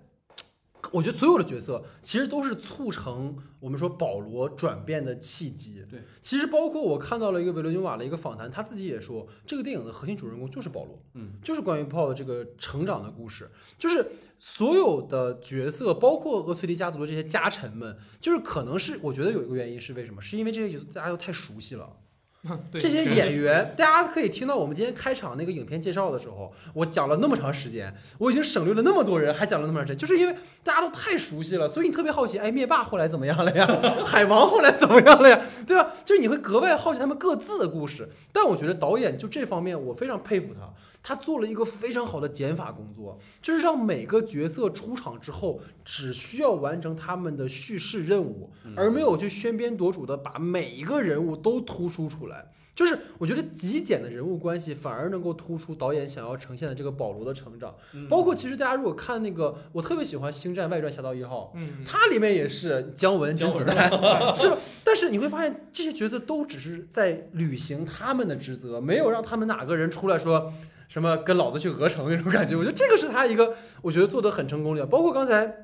你提到嘛，就我们刚才也聊到关于那个呃，就是岳医生的那个部分，对，其实他也是很多人觉得他是个功能性角色，但实际上刚才提到，就是他本身的职务是一个拯救者，那最后其实成为了一个加害者即使戏份很少，但是我觉得也能够让观众感受到这件事情，所以这可能是我对于一个想法。包括我给大家再补充一个点，就刚才其实也是提到他整个这个大环境背景，因为这个原著小说一九六五年的时候是冷战的时候，包括导演就是导演就编剧的那个原著小说自己也讲，他说这个事儿其实参考了中东东的石油危机。嗯，包括里面提到的那个，我们说粉末，本质上其实就是香料是一样的嘛，就也是石油嘛，就是这种资源。所以我觉得这个也可以就是在影片里对位到可能沙丘型的原住民对于这种可能环境的被掠夺和迫害这种绝望，包括跟殖民者之间的这个关系，其实都有这种对位关系。嗯所以我觉得这个可能他不用言说，大家也能感受到吧。就这是我的看法。嗯嗯，，戴老师就说到，就是嗯。这个片子失败的地方在于它没有没有标准 part one 对对啊，我其实其对我我其实觉得确实是这样，是吧？是因为我在看之前，我在看之前，呃，我我我也没有想到，对对对。没有想到他他会分，就是分分分 part 分 part，然后我我我有想到他会分三部曲，但我没有想到他会再分在这个这这个位置，就是这个哦。毫无高潮的位置，是的，就除了中中间最好看的，我是觉得在越狱生就是在越狱生背叛的之后，就是他杀他月神死掉之后，嗯整部戏的节奏马上就开始变得拖沓。啊，对对啊前面的部分我很喜欢，但是根本原因是因为我本人是一个是一个维伦纽瓦的爱好者，我嗯特别喜欢这种具有大设定和氛围的东西，这是我我爱科幻片的原因之一。嗯但是后面发现前面设定铺的差不多了，嗯后面开始讲个人故事了。嗯保罗的这个探险，包括他在沙子里面跟人搏斗，我对这部分其实其实兴趣流失的很快，尤其是我一直。我对于那个岳医生的死，其实还是有点耿耿于怀的，就是 一直没过去这个事儿我没我没太能过去，就是 我当时刚刚看第一眼，就我刚刚跟我左边的朋友，我就嗯大家对视第一眼，就差把“就这”两个字说出来了。但在在此之前，我的观影体验都特别好嗯啊。不过很有意思啊，我我当我看的是在我看的首映礼，首映礼的那一天的时候看完这部片子，评分一度掉到七点五还是七点是的，是的，是的。然后这几天又拉回到了七点九七点。八，七点七点九，就是我觉得大家在尤其是进入到大荧幕里面去观看的时候，还是能感受到它作为电影的魅力。当然这其实是我在下一部分想说的，是的是它它的所有问题都不是电影的问题，对。是是文本的问题，对是是文学的问题。是的，是的。是，，刚才里面也说到过，就我对于岳医生那一段，其实也也听完他介绍之后，就会觉得他最后补的时候会特别刻意，就是你你的这一些动机全部来，你交代这么明白之后，你反而没有铺垫出岳医生其实是一个就是做事很缜密，然后想的很多的一个人，你忽然让我们一瞬间就补上了一个他是一个很缜密，然后行事很很就是很就很面面俱到的这样的一个人的时候，我真的会觉得他的戏份比例是有点失衡的。嗯。然后在就是 Wonder 刚才也说了嘛，就是在整个影片的可能偏最后部分的时候，你本来是可以添加更多的戏份进去，包括嗯。更多就是设定讲完了，我们开始讲讲戏的时候，嗯。其实这时候你会给给角色更多的空间和一些表达的，但其实在这里面我们是有一些缺失的，这就是我们觉得好多观众可能抱怨《沙丘》这个叙事节奏缓慢的一个理理由吧，嗯。就是两个半小时下来，就是有的观众其实是有这种前景故事背景的了解，包括我看过《沙丘》的原著，没错。他可能觉得这个内容含量是非常稀缺的，嗯好像这个头儿刚开了就结束了。尤其是可能我自己的一个感觉，就是我当时其实是以为故事会结束在他们两个人出去，就是从帐篷出去。对对对，嗯做就就是逃过第一次飓风暴之后就结束了，嗯但我没想到居然还会遇到那些弗雷曼人，然后再战斗一次。所以发生了什么事儿啊？老徐，再再说再说，啊对，但我其实觉得，就是从牛龙啊，我的角度来讲吧，其实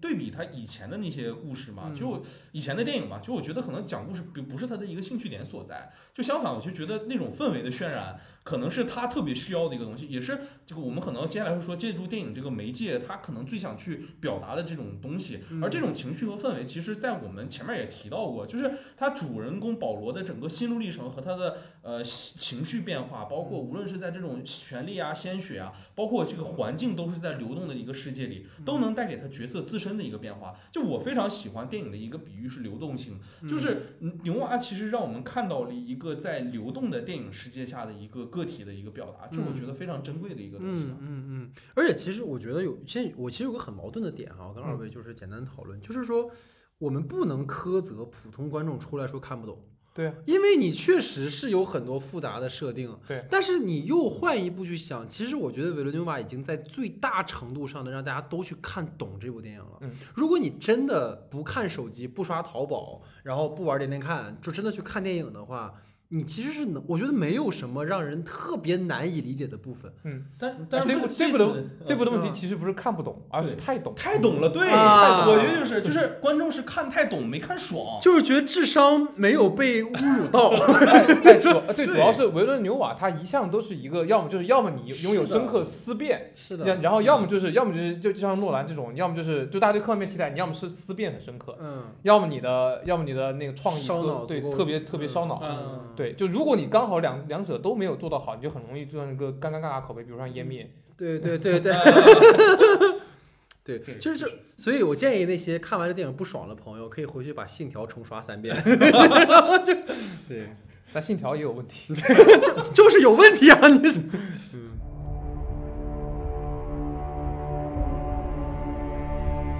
好，那在我和老徐的话题之后呢，进入到 Wander 老师的话题之下，Wander 人请。呃，好的，那么我的话题其实是，其实我我在看完之后，看完那个《沙丘》之后，我就写了一个短评，然后短评的题目叫做“嗯、呃沙丘，嗯、最后的太空歌剧电影”。啊，不一定啊，就是可能啊，我觉得在我的观点对一点，这就是我们的标题。OK OK，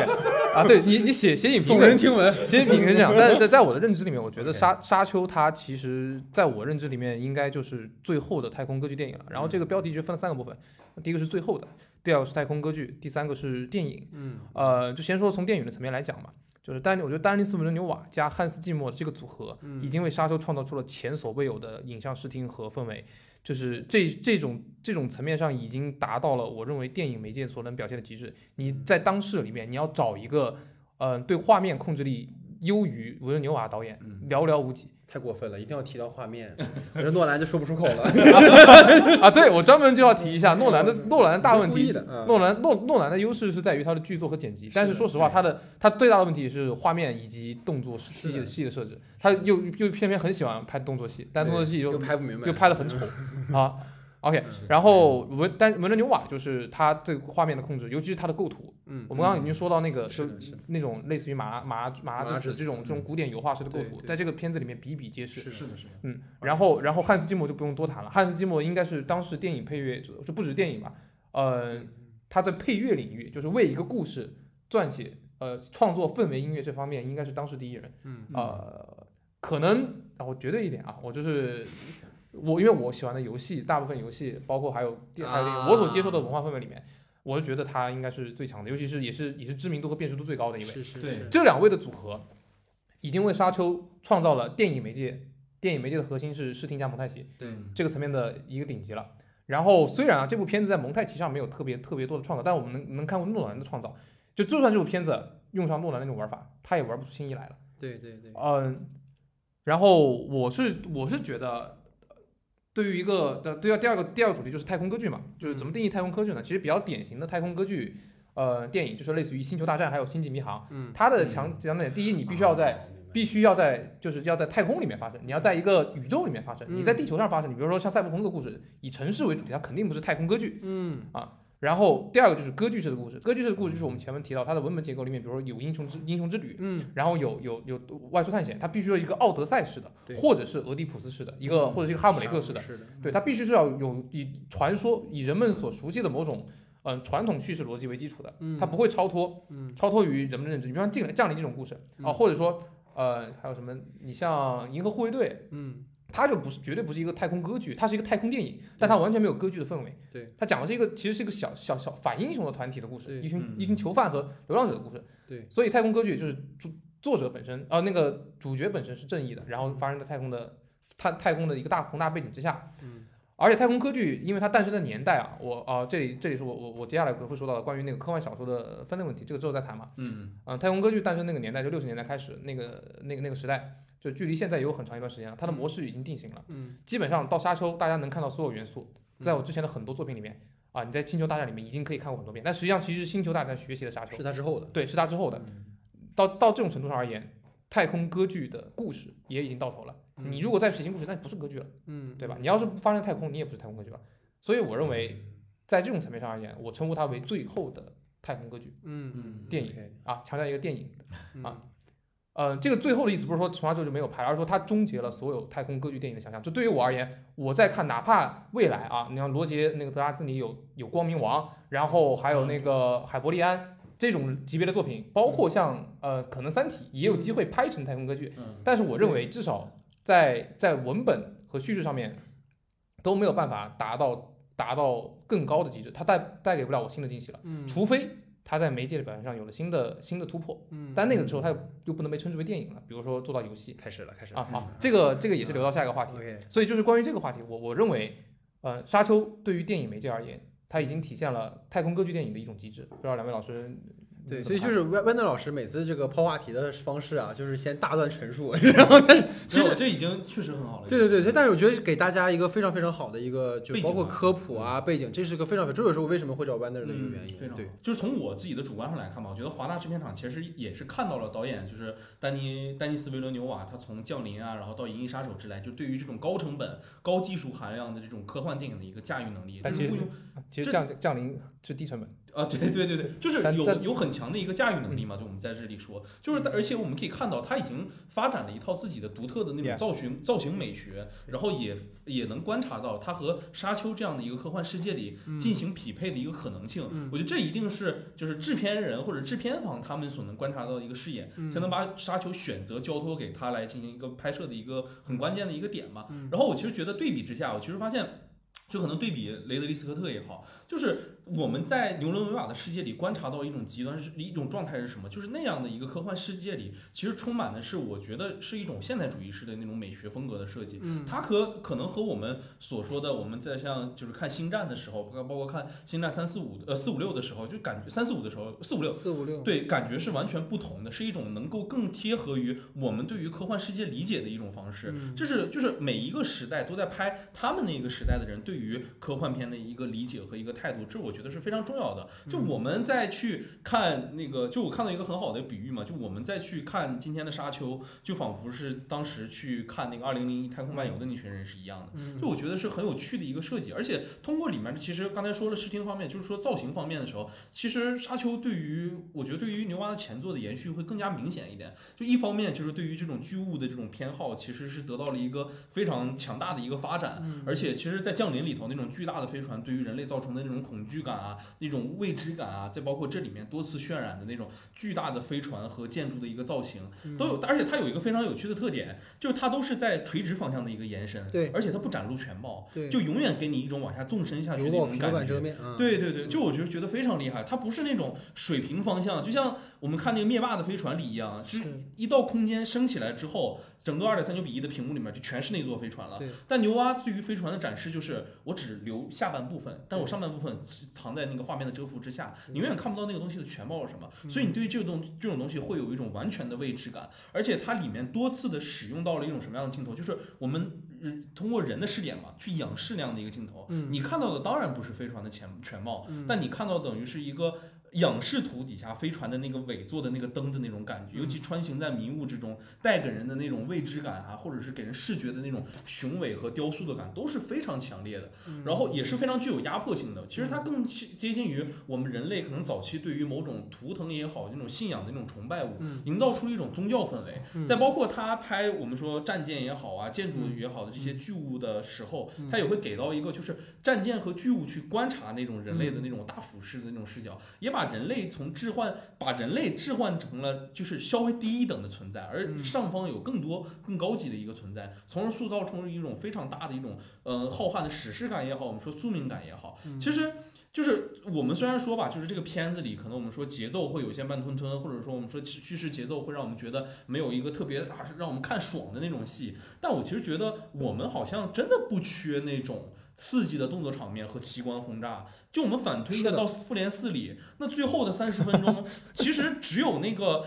就只有那个响指钢铁侠去打响指那一瞬间是真正的文戏，剩下那个那个大段的那个戏份里头，全都是我们所谓的奇观轰炸，以及我们所说的刺激的动作场面。对就是我我们要做到电影院里知道自己去看的是什么。对，就我们要抱着预期去复联四看的话，那确那确实就像你所说，我们应该在开始的时候告诉大家这是 Part One。那我们难道在这 Part One 底下还要再加一句这不是漫威电影吗？我就觉得这就是我们对于牛伦维瓦的一个推测和预期到底是什么样。但我其实个人在陈在影博这次的观影体验里啊，因为我非常想用“体验”这个词，我是觉得非常奇妙。无论是维瓦对于这种海洋和沙漠之间的对比，对于巨物的这种塑造，包括整个冷星速差的这种氛围里也好，嗯包括那种蓝眼睛的弗雷曼人一下一点一点四三三比一的脸冲现在我们的面前的时候，嗯。包括杀虫的出现等等等等，我都会觉得它其实是引领我们走向了画面之外，就像那个垂直构图的宇宙飞船一样。嗯。它去更多走到了我们人类的精神世界里头那些比较神秘的那些地方，过去与未来、现实与未来之间、宿命与现实之间，我就觉得这才是我们看沙丘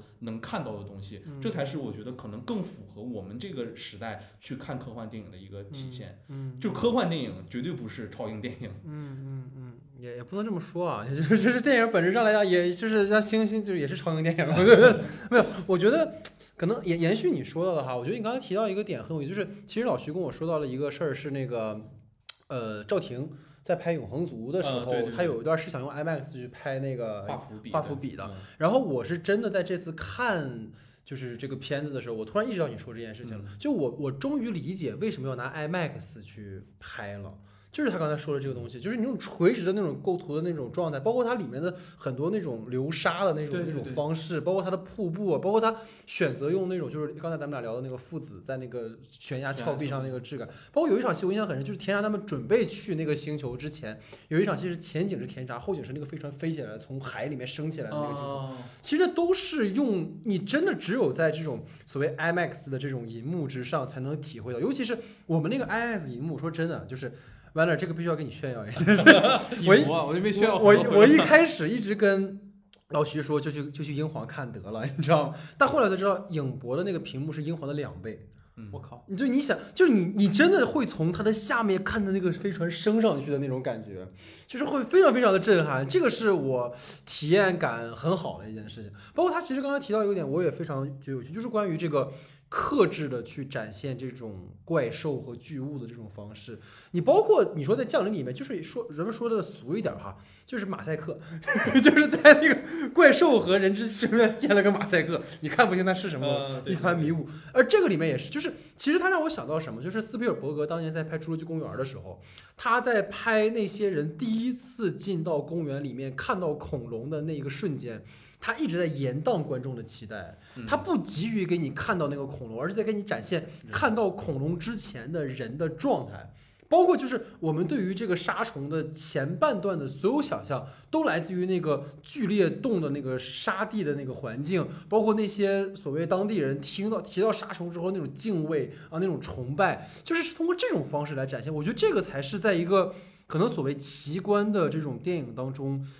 现在应该去强调的一件事情，就你不去。因为你有这个奇观这个设定，你就一味的去扔给观众这种爆炸式的东西，而反而是你收着去做会更好。因为我看过一个比较，是比较《侏罗纪公园》和《侏罗纪世界》的第一部。《侏罗纪公园》是一上来先给你慢慢带入到角色当中去，跟他的情绪走；《侏罗纪世界》是一上来那个男小男孩一打开门，恐龙哇就过来了，就是完全两种极端的方式，就是好像这一代人更期待出现这种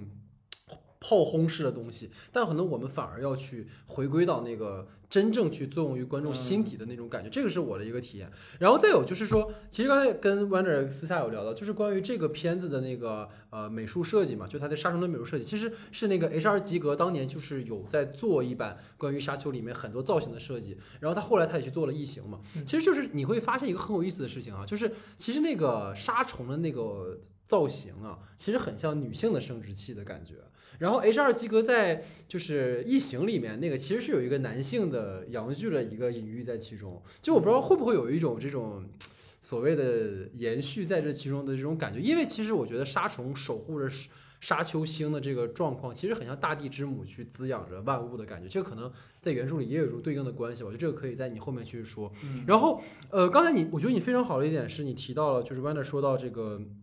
太空歌剧的这个话题哈，因为刚才我其实一直在思考，就是说怎么去评判这样的一类电影。我可能换一种角度哈，不是从一个科幻迷的角度，我从纯电影本身去讲。因为我一直我个人电影观念里面，我去判断一个电影的标准，始终是电影的影像、故事和主题三者之间是否是有机的统一体。他们不是说谁服务于谁的关系，而是三者之间是一个完全划等的一个关系。我觉得在这个意义上讲，就是像你刚才说，他最后的一部太空歌剧也好，我觉得他是做到了这一点的。就比如说刚才提到说，像俄崔利家族的这个母星卡兰卡拉丹的这个蓝绿和荒芜的沙丘的这种一望无垠的沙漠，形成了在视觉上的一个巨大的反差。包括海浪和沙海又构成了一种环境对于人的一种改变。然后包括我觉得很有意思，就是你看那个海是能够明确的看到与地平线的一个区隔的，但是沙漠是无边无际、没有尽头的，就像是保罗即将开始的旅程一样，就是你其实他要重新书写，像你刚才提到一个非常好的点，他的自己的价值是什么嘛，他的取向是什么。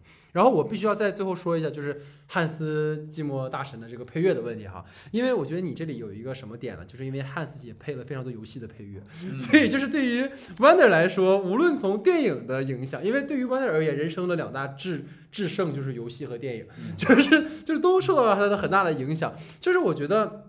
可能在这个片子里面，他对于那种宏大的史诗感去降临于俄吹利家族上的这种宿命的这种音乐的塑造，其实特别特别的有这种震撼效果。然后我就有一个点跟大家分享，就是就是在他那个这个电影里面，他很多配乐都有铺人声。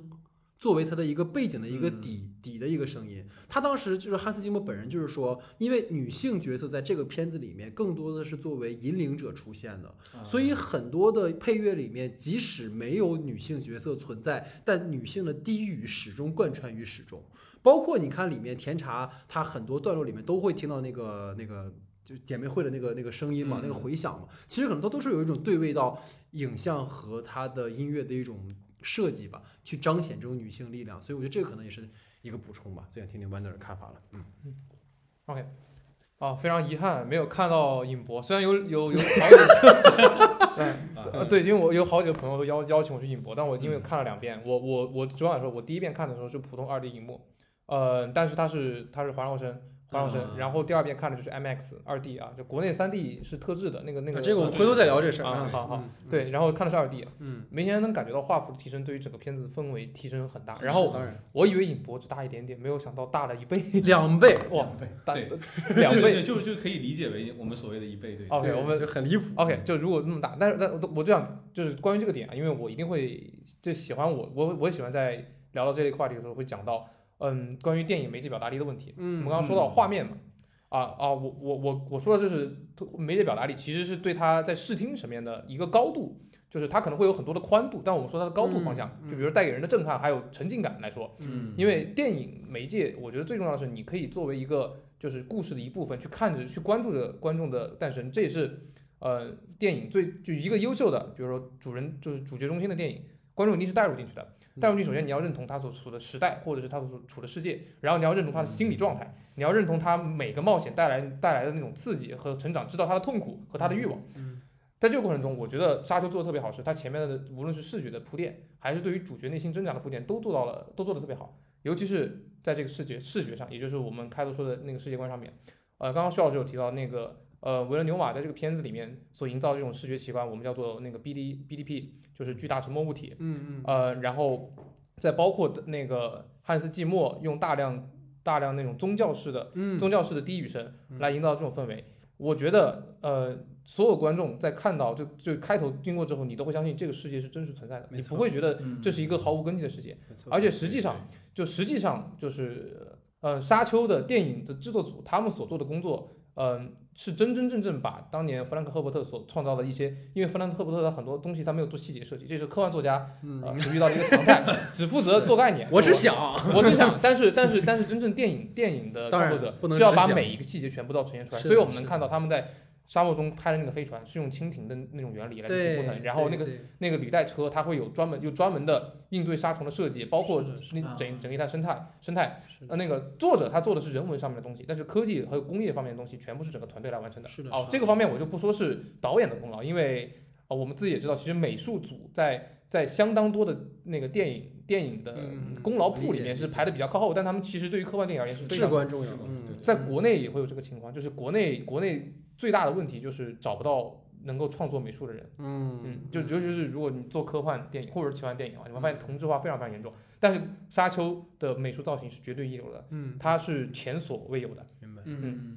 那当然，这也是因为它延续了，既延续了那个佐多洛夫斯基，也延续了雷德利·斯科特，是建站立在大魔术林奇啊，你是说啊雷德对我斯科特的林威林奇那个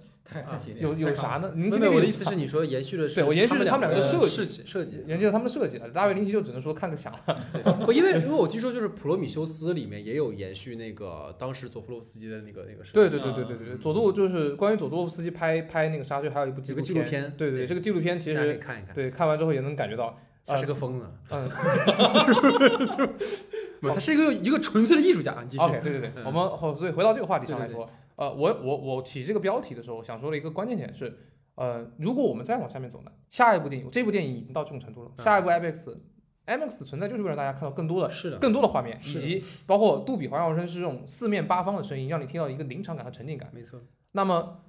他已经做到这一步了，你下一个电影难道你是现在的四倍吗？你屏幕能有五倍大吗？对对对。那它只有做一个方向，那就是沉浸和环绕。对呃，我们对吧？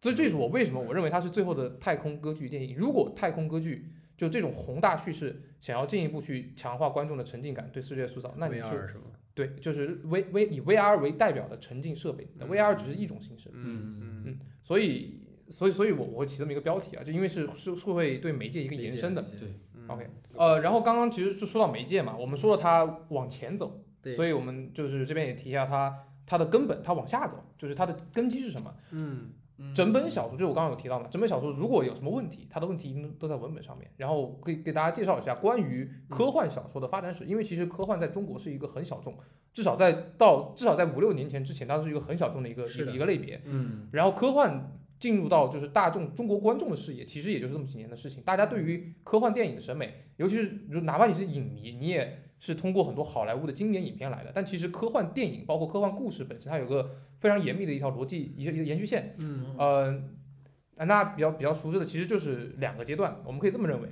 就从凡尔纳，哦，我们从那个那个玛丽雪莱创作《弗兰肯斯坦》作为开斯坦创作那个开始，然后后续的很多作者都是把以奇幻的方式来写科幻的，对比如说像像八十年那个环游地球，嗯然后像海底两万里、凡尔纳，嗯他们的创作都是建立在这种奇幻基础上，然后带着科学幻想，但是其实没有形成一套严密体系，他们的主题是非常发散的。嗯然后一直到了二战后这个时代，二战后的时代，因为随着科技的爆炸，就是二战时期的科技，无论是物理学嗯还是工程，嗯还还是包括政治上面，都有了大量的大量的题材，所以那个时代出现了一个我们称之为科幻黄金时期。嗯然后我们比较熟知作家像艾萨克阿西莫夫，然后像那个呃亚瑟克拉克，也就是那个《二零零一太空漫游》的原著作者，然后还有罗伯特海因莱姆，他有个著名的作品叫做《星船伞兵》，后来被改编成了那个呃同名的星际星河战队嗯啊，嗯星河战队这么一个系列。呃，这三位是被称为好莱坞呃不不被称为那个科科幻幻黄金时代的作家，嗯叫做黄金三巨头。嗯他们的作品都有一个非常非常鲜明特点，就是喜欢写宏大叙事。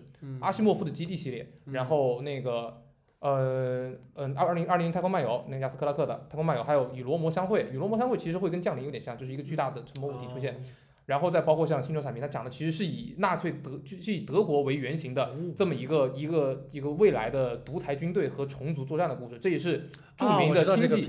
著名的对著名的那个星际争霸的故事原型啊。对，就是他们所营造的都是大趋势，然后是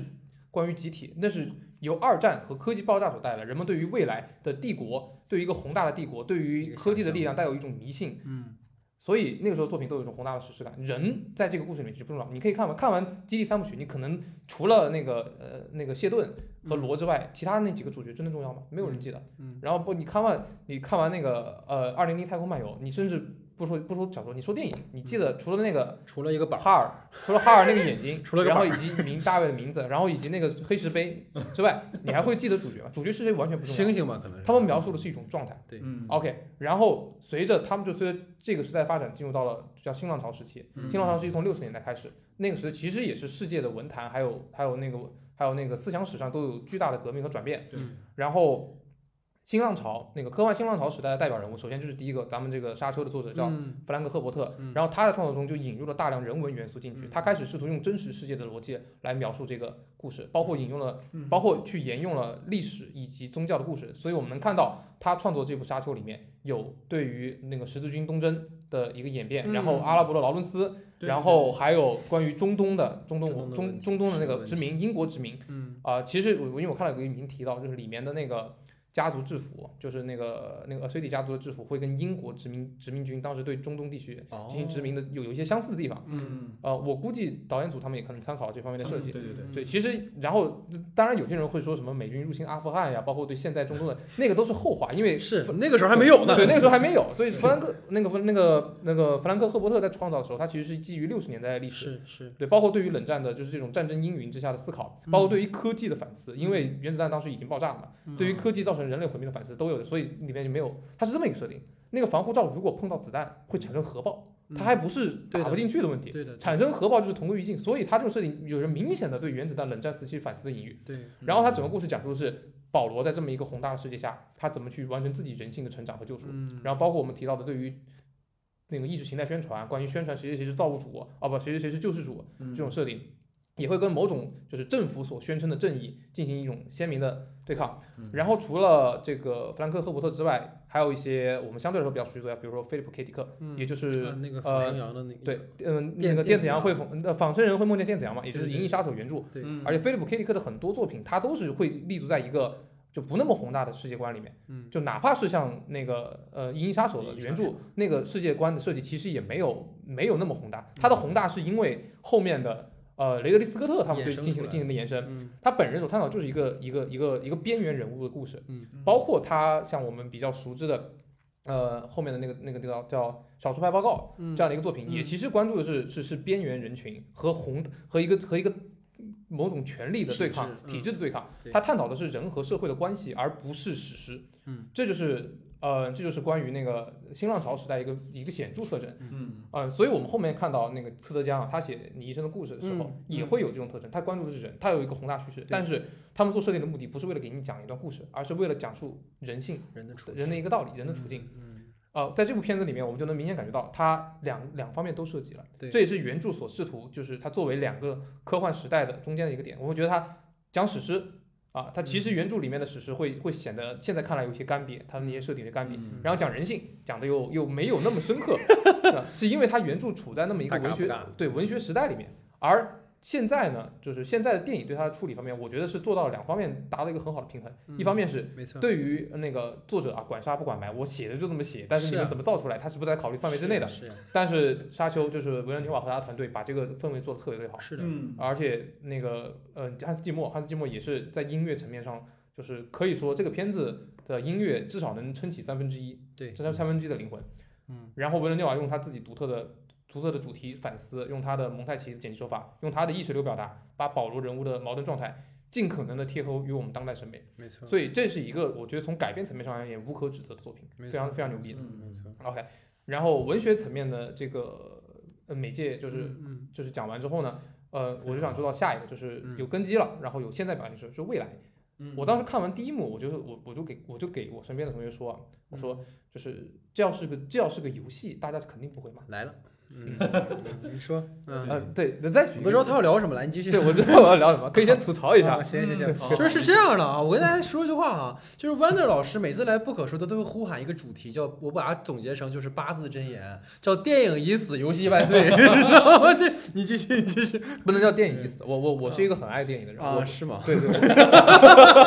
但是更爱游戏，那我来这干嘛？我我我是这么认为的，我是认为就是就是电影的魅力，电影电影的魅力其实是就对我而言，我最开始喜欢电影的原因嗯是被它的奇观所吸引的。我最从小接触的是好莱坞是哈利波特，啊，然后然后是我包括我成年之后看的是星际穿越，这是直接指引我星际穿越的伟大。有很重要的一部分是因为它对于这个科幻世界的塑造，对于四维空间，是的，对于黑洞的塑造，然后再加上他对人性的反思，它是一个各方面都很好。但是我第一次张大嘴巴是因为我看到了那个黑洞。然后后面又看到了看到了那个思维空间。嗯，啊，我必须得承认我我在视觉上面对沉浸感这个方面的追求，求，对对对是这样的。然后呃人性的部分呢，我反而会觉得，如果你真的想要看最纯粹的关于关于人的故事的话，其实戏剧会比有些时候会比电影来的更更真实，嗯。因为因为你电影会有这么一种感觉，除非部分很牛逼的，大部分电影都是在无数无数次排演整出来的。嗯，就是我们自己拍电影，我们会感受到，你在片场的时候，你会知道这个情这个人物的情绪是时时刻刻是进入断掉，进入断掉，喊咔之后，对另外一个人，然后进入到开 action 之后，又又进入到这个这个人。嗯，啊、我自己在平常拍片子的时候，我反而会觉得这样这样的体验还不如戏剧来的纯粹。嗯，因为他一直沉浸在其中。对，他是戏剧，至少在那个保证那个时间里面，他是嗯绝对没有观众的干扰和介入的。嗯是而电影是一种粉粉饰的艺术，对，粉饰的艺术，所以它代表的是一切都以最后出现的结果为嗯为核心。嗯嗯，而呃相对的相对来说，我会觉得游戏会更接近戏剧所表达的那种环境，就至少你的空间是统一的。嗯呃，举一个例子啊，星球大战，我的新电新三部曲里面，我说实话，我代入感几乎为零嗯，啊、我对于莱雅哦，不是莱雅，那个那个那个女主，主啊，你说那个那个女主瑞瑞对对对于瑞啊，对于瑞还有那个那个呃，那个黑人吗？不是那个黑人，那个反派啊，那那个个卡洛伦，卡洛伦，卡洛伦啊，就都卡洛伦说那个老司斯莱夫说很喜欢那个演员，但我确实没有办法带入到他的处境中。确实，我觉得他 他有病，对我是觉得没道理，不，一点道理都没有。但反而我在去玩星战的游戏啊，因为星战一个大 IP 嘛，星战游戏的时候，我去玩我去玩他的游戏的时候，我我能够真正为自己所处的危机感受到死，因为我我失败了真的会死，但我知道在星战里面主角总能赢。对对，嗯，对对，当你当你带入到这种叙事之中，我会真真切切感受到一种更强大的沉浸。包括啊，如果我是在处在一个游戏的环境中，处在一个沉浸环境中，我看见杀虫去把我吃掉，我是真的能感觉到自己是被吃掉的。嗯啊啊而且而且有个很有意思的啊，沙丘它本身在一九九二年的时候，就是它之前电影嗯，呃是又是又是经过几次改编之后都失败了，就是那个对那个佐多洛夫斯基改编失败了，然后大卫林奇直接拍砸了。对，然后结果就到九二年的时候，九二年的时候有一款那个叫《沙丘》的游戏面世，它是 R，它是一个 RTS，也就是我们叫即时战略游戏，嗯嗯它是世界上第一款即时战略游戏，它影响的后面的红色警戒，嗯，还有还有魔兽争霸，嗯还有星际争霸等等，嗯就是它是在游戏界里面非常有地位的一个游戏。嗯，嗯明白，因此，呃，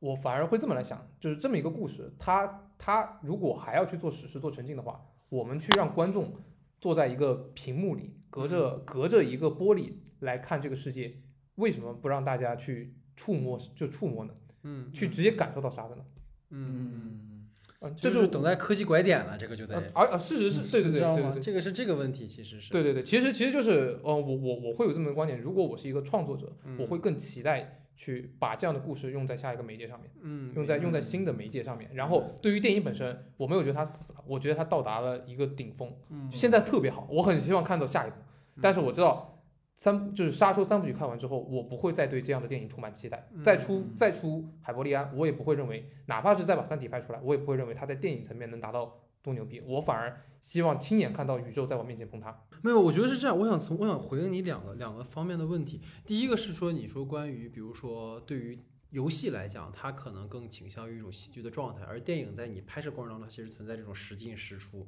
其实从最终观感上来说是一样。但我觉得这个恰恰是它电影更怎么说更独特的地方吧。我不知道能不能理解我的。我理解，我非常赞同这一点。对，所以为什么说电影是导演的艺术，而戏剧有时候可能是演员的艺术嘛？因为当那个戏剧开场的时候，导演是不可能喊卡的，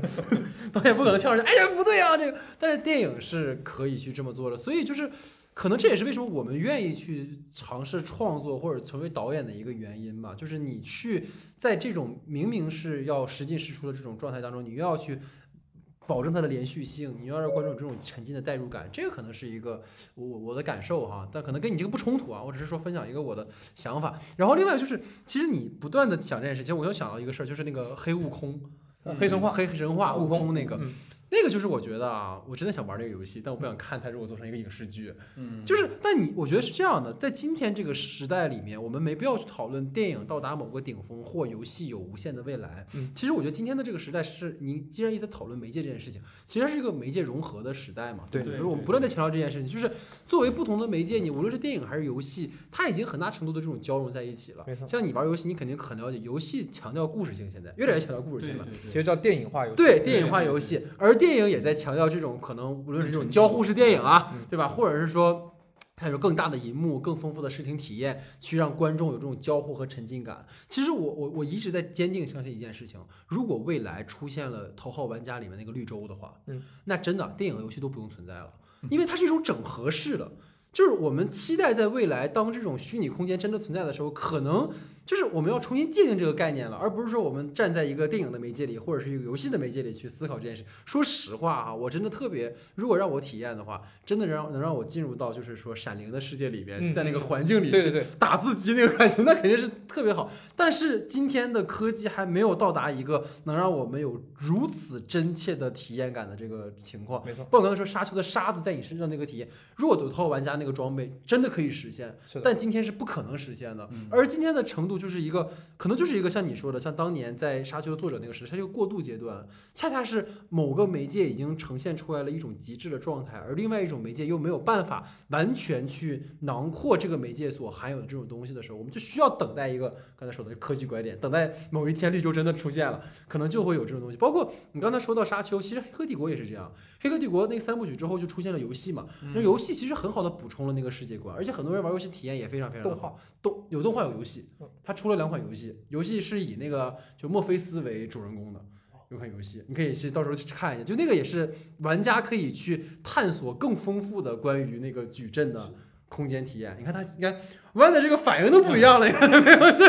这，所以我觉得这个可能也是他未来的一个取向吧。嗯对，嗯对，其实就是讨论，我觉得讨论这个游戏这个媒介，包括我们说那个 Wonder 说，就是我们可能通过故事能让我们更多更带入进这样的一个世界，去选择在沙丘里创造更多的那样的世界。其实我觉得有一个很好的对比吧，就是就就游戏本身而言啊，我就觉得就是之前讨论最多，其实就是大表哥二这个游戏，大家一直在说这个游戏都要成为第九艺术了，就是它代表着一个游戏的巅峰。嗯其实我觉得它里面是整个游戏的主人公，它的故事形式让我们觉得它达到了一个巅峰。嗯，就那里的主人公再也不是一个拯救世界的英雄，而是我们见证了一个英雄的英雄人物式的一个落寞的过程。嗯，就他到最后的时候，发现其实什么都是走走不到尽头的，或者什么都是。对对，就是他只是说在一个空想的一个计划，就是真的是可能像世世间的一切都是一遭经历而言。嗯这其实反而给玩游戏的人带来了一次很潇洒体验。我们完全跟着这个人物见识到了这个世界西部世界的所有情况了之后，跟他一起选择我们病死也好，嗯或者是战死在那个就是游戏之中也好，嗯都是这样的一个结局。这反而让观众们就第一次和游戏人物之间产生这么高度的一个共情的一个感觉，就像我们这个片子一样。就沙丘其实引领我们的是一个什么样的状态？就是它让我们一直跟随着甜茶这个角色，带我们走进到他的这个世界里。是的，像你刚才也所说，斯皮尔伯格一直想在《侏罗纪公园》里给我们呈现一个什么样的状态，让我们跟随这些主角们去感受《侏罗纪公园》这样事情。就我觉得游戏可能电影一直在寻求这种能够引领你的感觉，甚至我要浪费很呃不是浪费很多时间，就需要很多的时间嗯去给你铺陈这样的一个沉浸感。但是游戏可能也是需要这种这样的一个铺陈，嗯慢慢带你走入这个世界。当然，其实 Wonder 说的很好，我游戏就是在这样的一个空间、一个时空里，你嗯必须遵从这样的时空的一个状态和法则，遵从这里面角色的一个变化。但是这样的一个角色行走在这样的一个世界里的时候，它其实也是需要一个故事性的一个铺垫的。嗯就我其实觉得会提一个例子啊，就是二零七七这个例子，就是我觉得它嗯赛博朋克二零七七这个游戏嘛，它其实能够给我们的更多感觉就是这个游戏可能世界观会比那个故事更吸引我一点。就很多人会觉得，大家对于二零七七本身其实就是为了这个设定去的嘛。但是其实我觉得它跟大表哥之间差的最多的部分，其实不仅在设定之内，我就觉得故事也是它缺失的很大一个部分。是的就你会发现那个游戏玩到最后的时候，支线比主线好玩。对，就是这里面，就而且二零七七其实流传下来的，包括很经典的部分，都是它的那个支线故事，那个里面是很有趣的。嗯就我其实觉得游戏是完全能跟电影做到一个像你刚才所说要融合的一个可能性的。嗯就我们都带给观众更不一样的故事呈现。就到最后的时候，其实观众就是像你所说，我们绿洲眼睛一摘，你还是要回归现实生活的。嗯你不可能就成天沉浸于这样的一个世界里的，还是要去听新的故事，去感受新的生活，感受不一样的状态。嗯而且每一代人可能都是如此，你你经历的也好啊，你嗯你生活的也好，都是这样。嗯那所以我就觉得，我们能够通过沙丘里带给我们更更多，包括我们说感官刺激也好，然后也不需要那么长时间的，就我们所说之前那种呃长商业大片那种一直长时间持续的那种刺激，大规模的然后吊起我们观众胃口的那种场景，而是慢慢的视觉、听觉以及美觉美美学上面的这种考量，让我们走进天差这个世界。我就觉得这都是非常好的一种能够沉浸式的一种表现。嗯而且就是所说我们接下来会有呃沙丘的游戏去弥补掉我们就可能说很多支线的故事怎么就有游戏了呢？怎么假设假设假设 假设有，就是因为我们在讨论更适用这样的当当然一个故事范本嘛。就你比如说，我们说岳先生那条线可能就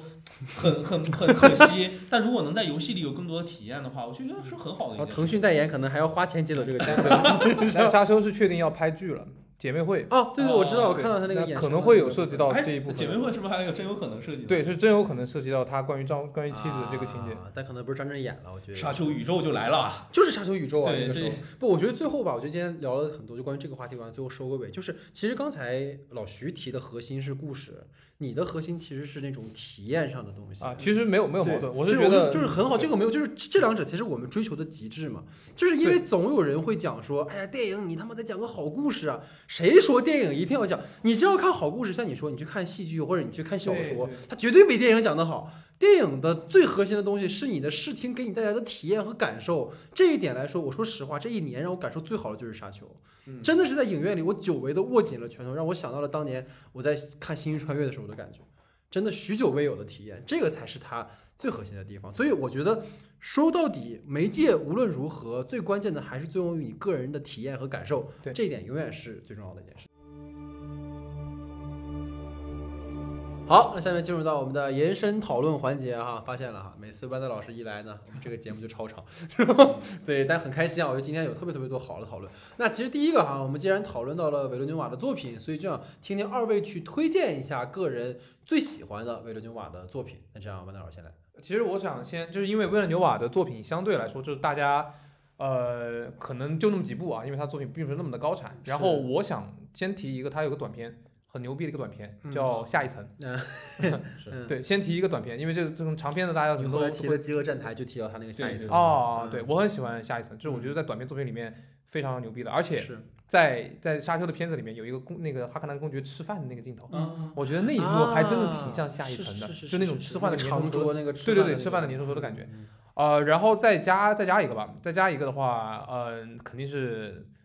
呃，我想提《银翼杀手》来着，但是我觉得有没有什么好推荐的，一定会推荐的。嗯呃，《焦土之城》吧，如果剩下几部片子里面要选一部的话，《焦土之城》它作为，呃，其实是维伦纽瓦被世界所看到的一部片子。是的，对，这部片子算是他早期里面，嗯、相对来说成本控制啊，包括他对故事还有节奏都都都把控在，就是没有受太多资本干扰情况下表达一个自我的故事，而且嗯它的题材，它不论是题材还是所处的环境都是比较显见的。像后面的，因为都偏商业了嘛，无论是科幻啊还是说《边境之城》这种带有一种犯罪题材的都会常见。但是《焦土之城》是很特别的片子，嗯，我认为是找一部类似的我都找不出来。确实是，就是。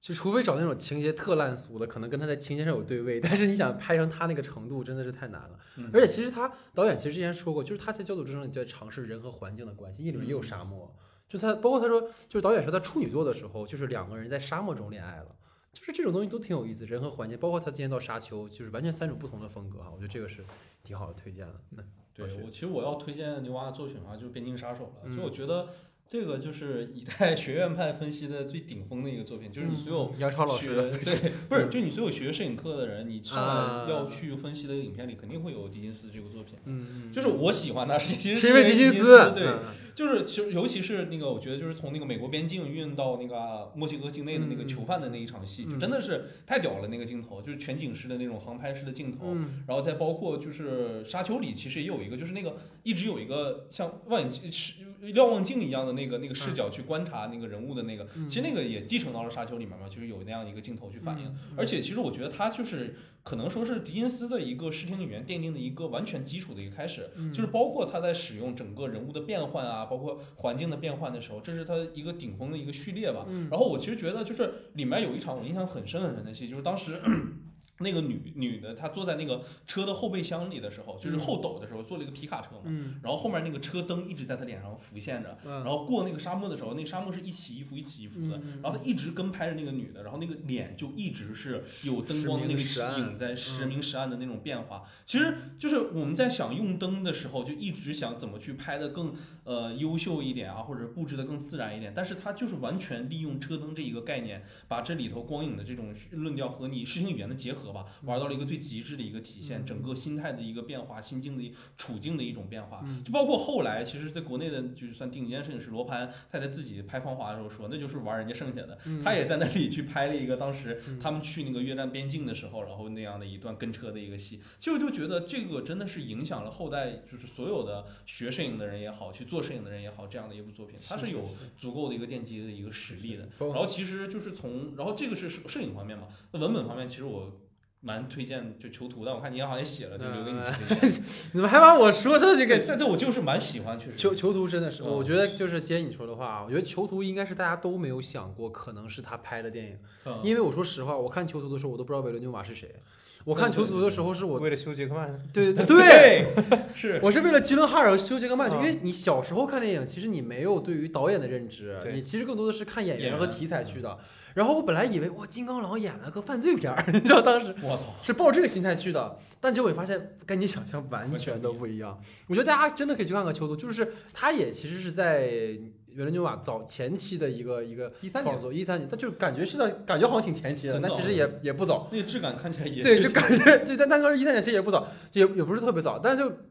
我觉得在那个片子里面，你看到了一个父亲的声嘶力竭，就是你能看到一个不同于以往的，就是所谓修修修修杰克曼的一个形象，然后再就是你能发现那种警察那种无力感。就是你的那种空头支票，你对于家人的保证，因为它里面其实讲了一个孩子被绑架诱拐的故事嘛，你看到了一个父亲的那种声嘶力竭的状态，你看到了警察跟平民间这种对抗，包括当一个其实它本质上很像蝙蝠侠的故事，就就你那么去想的话，其实就是一个你没有办法经用一个所谓法律、所谓的公公众来帮助你的时候，他只能用私刑去解决这个问题，但是又是个很悲剧性的一个故事。我觉得囚徒会让我有很多的这个思考。其实大家如果去看看，其实就是维伦纽瓦他早期的片子，其实是非常新浪潮的那种风格。嗯，他的影像是有一个明显的递进的，就是他在早期的时候，其实特别像法国新浪潮的时候那种，就是跳切啊、手持啊，跟他后来就是在拍像我们说《降临》这些电影的时候，完全是两种影像的质感。他的《交友之声》开始就有变化，而他其实，我觉得他其实经历了一个和诺兰很像的部分，就是他们总都好像都在某一个阶段开启了自己的科幻片的一个时一个过一个阶段。你包括从《降临》开始就一直在拍科幻，然后诺兰《盗梦空间》之后也在一直做类似于这种啊，但敦刻尔克算是一个尝试了，但也是这种类科幻的这种程度。然后二位都没有提，我觉得《银翼杀手二零四九》我必须要提一嘴，因为我我刚刚提了一下，我想这肯定会推荐。对，就是就是，我觉得大家可以简单，就是也不是简单讨论吧。我觉得就是为什么要提他一嘴，就是因为说实话，就是雷德利·斯科特的那个《珠玉在前》，就是当时其实并没有很高期待对这个片子，就因为你也就虽然你看了《降临》，但其实《降临》我在当时来说我不是说那么的喜欢，但是呢，你看完《二零四九》之后，尤其是看到最后他躺在，我永远都忘不了那个镜头，就是他最后躺在雪地里面，然后流着血，一个大俯拍给它扣在那儿的时候，你真的。你感觉你就经历了跟 K 一样的旅程，我觉得这个就是无与伦比的东西。而且其实总会说到一句话，就是可能就跟科幻片来讲，就所有的科幻电影或者关于未来电影，其实核心都还是关于当下的我们的故事嘛。嗯，我觉得维伦纽瓦真的就是可以把所有的这种，因为雷德利·斯科特创造了一个真的是属于一个你可能。触不可及的一个地方，你可能去观看它，一个奇观似的。但维伦纽瓦总能把这种故事最后拉回到一个你很熟悉的空间，就这个是一个让我觉得还很厉害的地方，所以这个是关于维伦纽瓦的作品推荐哈。然后第二个呢，就是我们其实过去推荐过了很多很多的科幻电影哈，所以说可能这次我们就换一种讲法吧，也跟二位去聊，就是我们中外的以太空为背景的科幻电影，这是一；二是就是推荐一部你觉得很遗憾的科幻电影，对，所以听听二位的推荐。你这样，万德老师先来。呃，首先太空太空主题的太空主题的那些比较相对来说比较有名的歌剧式的作品，我就不不谈了。嗯呃，我提一部我个人还我还蛮蛮喜欢的一个片子，嗯叫做《安德的游戏》。那《安德的游戏》就是它也是一个有非常宏大的一个原著的故事，而且是以叫安德的这个男孩儿为展开的。嗯然后它里面，呃，其实有也有继承黄金时代关于就是跟虫族对战的设定，但是这个片子牛逼就牛逼在，呃，其实原著的牛逼啊，他他最后有没有一个有个很很厉害的反转，就讲了一群呃天赋异禀的小孩儿嗯被人类培养成就是战舰指挥官。嗯嗯然后战舰指挥官他们要肩负着去消灭虫族、拯救人类的命运，然后为此他们要接受一系列的训练，就这么一个故事。嗯表面上是披着整个嗯整个科幻太空的外壳，但是其实探讨的还是一个少年的成长，嗯，而且他是一个儿童的成长，是真的年纪很小。嗯然后嗯，包括这个故事后面后续会有一系，就是那个原原著里面后续的发展是，呃，安德后面成为了一个宇宙的一个调停者，他从一个战争的制造者变成了一个调停者，中间经历了怎么样的一个身份里面，他这个主题其实非常新颖的，嗯。然后视觉效果也很 OK，我觉得是可以，就是如果是喜欢太空类型的，呃，那个观众是可以看一下安德的游戏。嗯嗯然后比较遗憾的一个片子，嗯，呃，比较遗憾的科幻片，其实有蛮多都挺遗憾的，但是我觉得最近，对最最近最近的一部，最近最遗对憾，最近的一部就是那个呃《星际探索》，嗯，布拉德皮特主演，然后嗯詹姆斯格雷格导演的一部片子，嗯。他就是他被他在宣传时候上映的时候是被描述成一个太空就是太空大片，但它其实上是一个哲学片，嗯，它其实探探讨的是是一个伦理和哲学问题。然后，嗯，我觉得巴拉德皮特在这里面的表演非常的出色，嗯。然后整体的氛围，尤其是里面有些画面，有几个非常超现实的画面，我觉得是让我让我回到了去看《太空漫游》的那种感觉，嗯。包括整个对太空诗意的营造。嗯。呃，但很可惜的是，这部片子、呃、因为出出于商业的考虑啊，就嗯。加上了大量的不属于它的，嗯。嗯，不属于它的激烈的片段，比如什么月球追车啊，什嗯么太空挡陨石啊，会大大削弱它的整体观感。但是我我觉得，嗯，就即使如此，它的整体的搭建，包括它的氛围，还是很值得大家去去观看一下的。嗯，OK，明白，老谢，对我其实推荐的一个太空背景的一个电影吧，但是它其实不算是科幻电影，它是地心引力。嗯对我我我推荐它的一个原因也是，其实首先是因为这个刚上来那个长镜头嘛，就是很震撼的那个是二十分钟左右的那个长镜头，包括整个宇就是太空宇航员在空中太空中这种孤立无援的一个状态，嗯以及整个我们所说它和太空这个环境之间的一个对应，包括怎么能回到地球这样一件事情来，嗯其实都做了一个非常好的一个延伸，而且就是本身其实阿芬卡隆这就是对这个这一个这一次尝试来说，就已经给我们带来了一个非常不错的一个视听体验。嗯然后我其实个人比较遗憾的这个科幻片就。哎呀，其实提了又得挨骂，但是必须得提，就胜利号，就是我一直觉得，对，就是我其实一直觉得是怎么样的，就是我印象里，哎我觉得韩国真的就是在科幻类型上面，就尤其是宇宙太空科幻类型上，其实有特别大的空间的。是的，就是为什么？是因为韩国是一个没有根系的一个这种国家，就是。就就就是可能这个话题很暧昧啊，就不是说他没有根，就是说他们其实一直没有归属感。嗯如果能在太空这样的一个可能我们说大环境，可能较为自由的一个环境，没有存在那种殖民关系里，他能不能关于自己的故土也好，自己的这种认知也好，嗯就获得一些更更能开阔的一些可能性？其实我特别期待。嗯但是真的打开胜利号之后，我真的觉得网飞真是冤大头，应该给就是宋仲基就应该给网飞磕两个大响头，你知道吗？但胜利号的特效，说实话，其实还其实还可以，对，真的而且对还不错。对，而且而且它其实很多国内的太空网大都有在学习胜利号。是啊，然后啊，然后胜利号它的最大的问题就是它完全是以就是用东方人的皮套了一个西方的传统故事。是的最后那个最后那个反派出来，就是我们反派出来送人头这种设定，没有想到在二零二一年的电影里面还能 出现。对对对但但但但它其中有很多小设定，包括那个那个机器人，我都还挺喜欢的。对，就是其实我我特别希望的，就不是说《流浪地球》有多么那啥，嗯就是这个无关，但是我是觉得《流浪地球》里讨论的一个概念，其实比起中国的这个结构里头，它可能更适用于那个韩国人他们所在的那个社会语境里。当然不是说让人去偷盗，就是说他们对于自身的这个归属感也好，自己应该处于何地也好，这种东西其实是有一个很模糊的概念的。如果能在那里面获得一个更大的施展的空间，我觉得特别好。当然，这《流浪地球》也很好，嗯，就不遗憾了，我就。对对对，不，我我觉得，哎呀，大家推荐都都挺好的。我觉得我既然是太空主题嘛，就我觉得不一定，像像他刚刚说，不一定是科幻电影。嗯其实我想推荐的是，你们可能你们可能想，就是跟今今天咱讨论其实没什么关系，《登月第一人》我我刚才其实想说这个来着，我说是但是但是我真的想了一下，他真的太空真没什么关它系。跟太空真的没什么关系，但是他竟然是太空背景，是不是？它对，这背景有你知道不？因为《登月第一人》，你要咱说实讲哈，你最后二十分钟他也是太空，对它它其实营造了我觉得荧幕史上就除开新地心引力之外最真实的登月体验。真的就是你，就是我觉得这个很遗憾的一件事情，就是啊真我好像说的我登过月亮一样，啊，这个可以。但但我但我感觉很就是那种感觉，我是真的我能够理解和想象。是的，它不像真的看太科幻片，我没有办法知道是在空上面。而且更何况是我们是在家里看的，我们不是在电影院院看的。因为我有朋友在美国在 IMAX 上看的《登月第一人》的那个体验，真的是，就是当他真的上了宇宙之后，那个瞬间的那个真空那个状态，然后的那个，真的是非常非常震撼的一件事情。而且仿生人可以再就业，对对对 就是我觉得真的在登月第一人》里，你看到了一个，就是今天我们讨论的核心，就是关于人的问题。嗯，它其实核心真的不是关于登月这件事情有多牛逼、多伟大。所以为什么当时这个片子上来之后，在美国本土是不受欢迎的？因为它没有符合那个主流的美国的叙事，那个所谓美国让世界更伟大的那种叙事。它其实讲的是一个个人对阿姆斯特朗他的对他的个人的这种状态，他就真的就是你今天跟哥们儿碰酒说咱晚上喝一杯，第二天人就没了。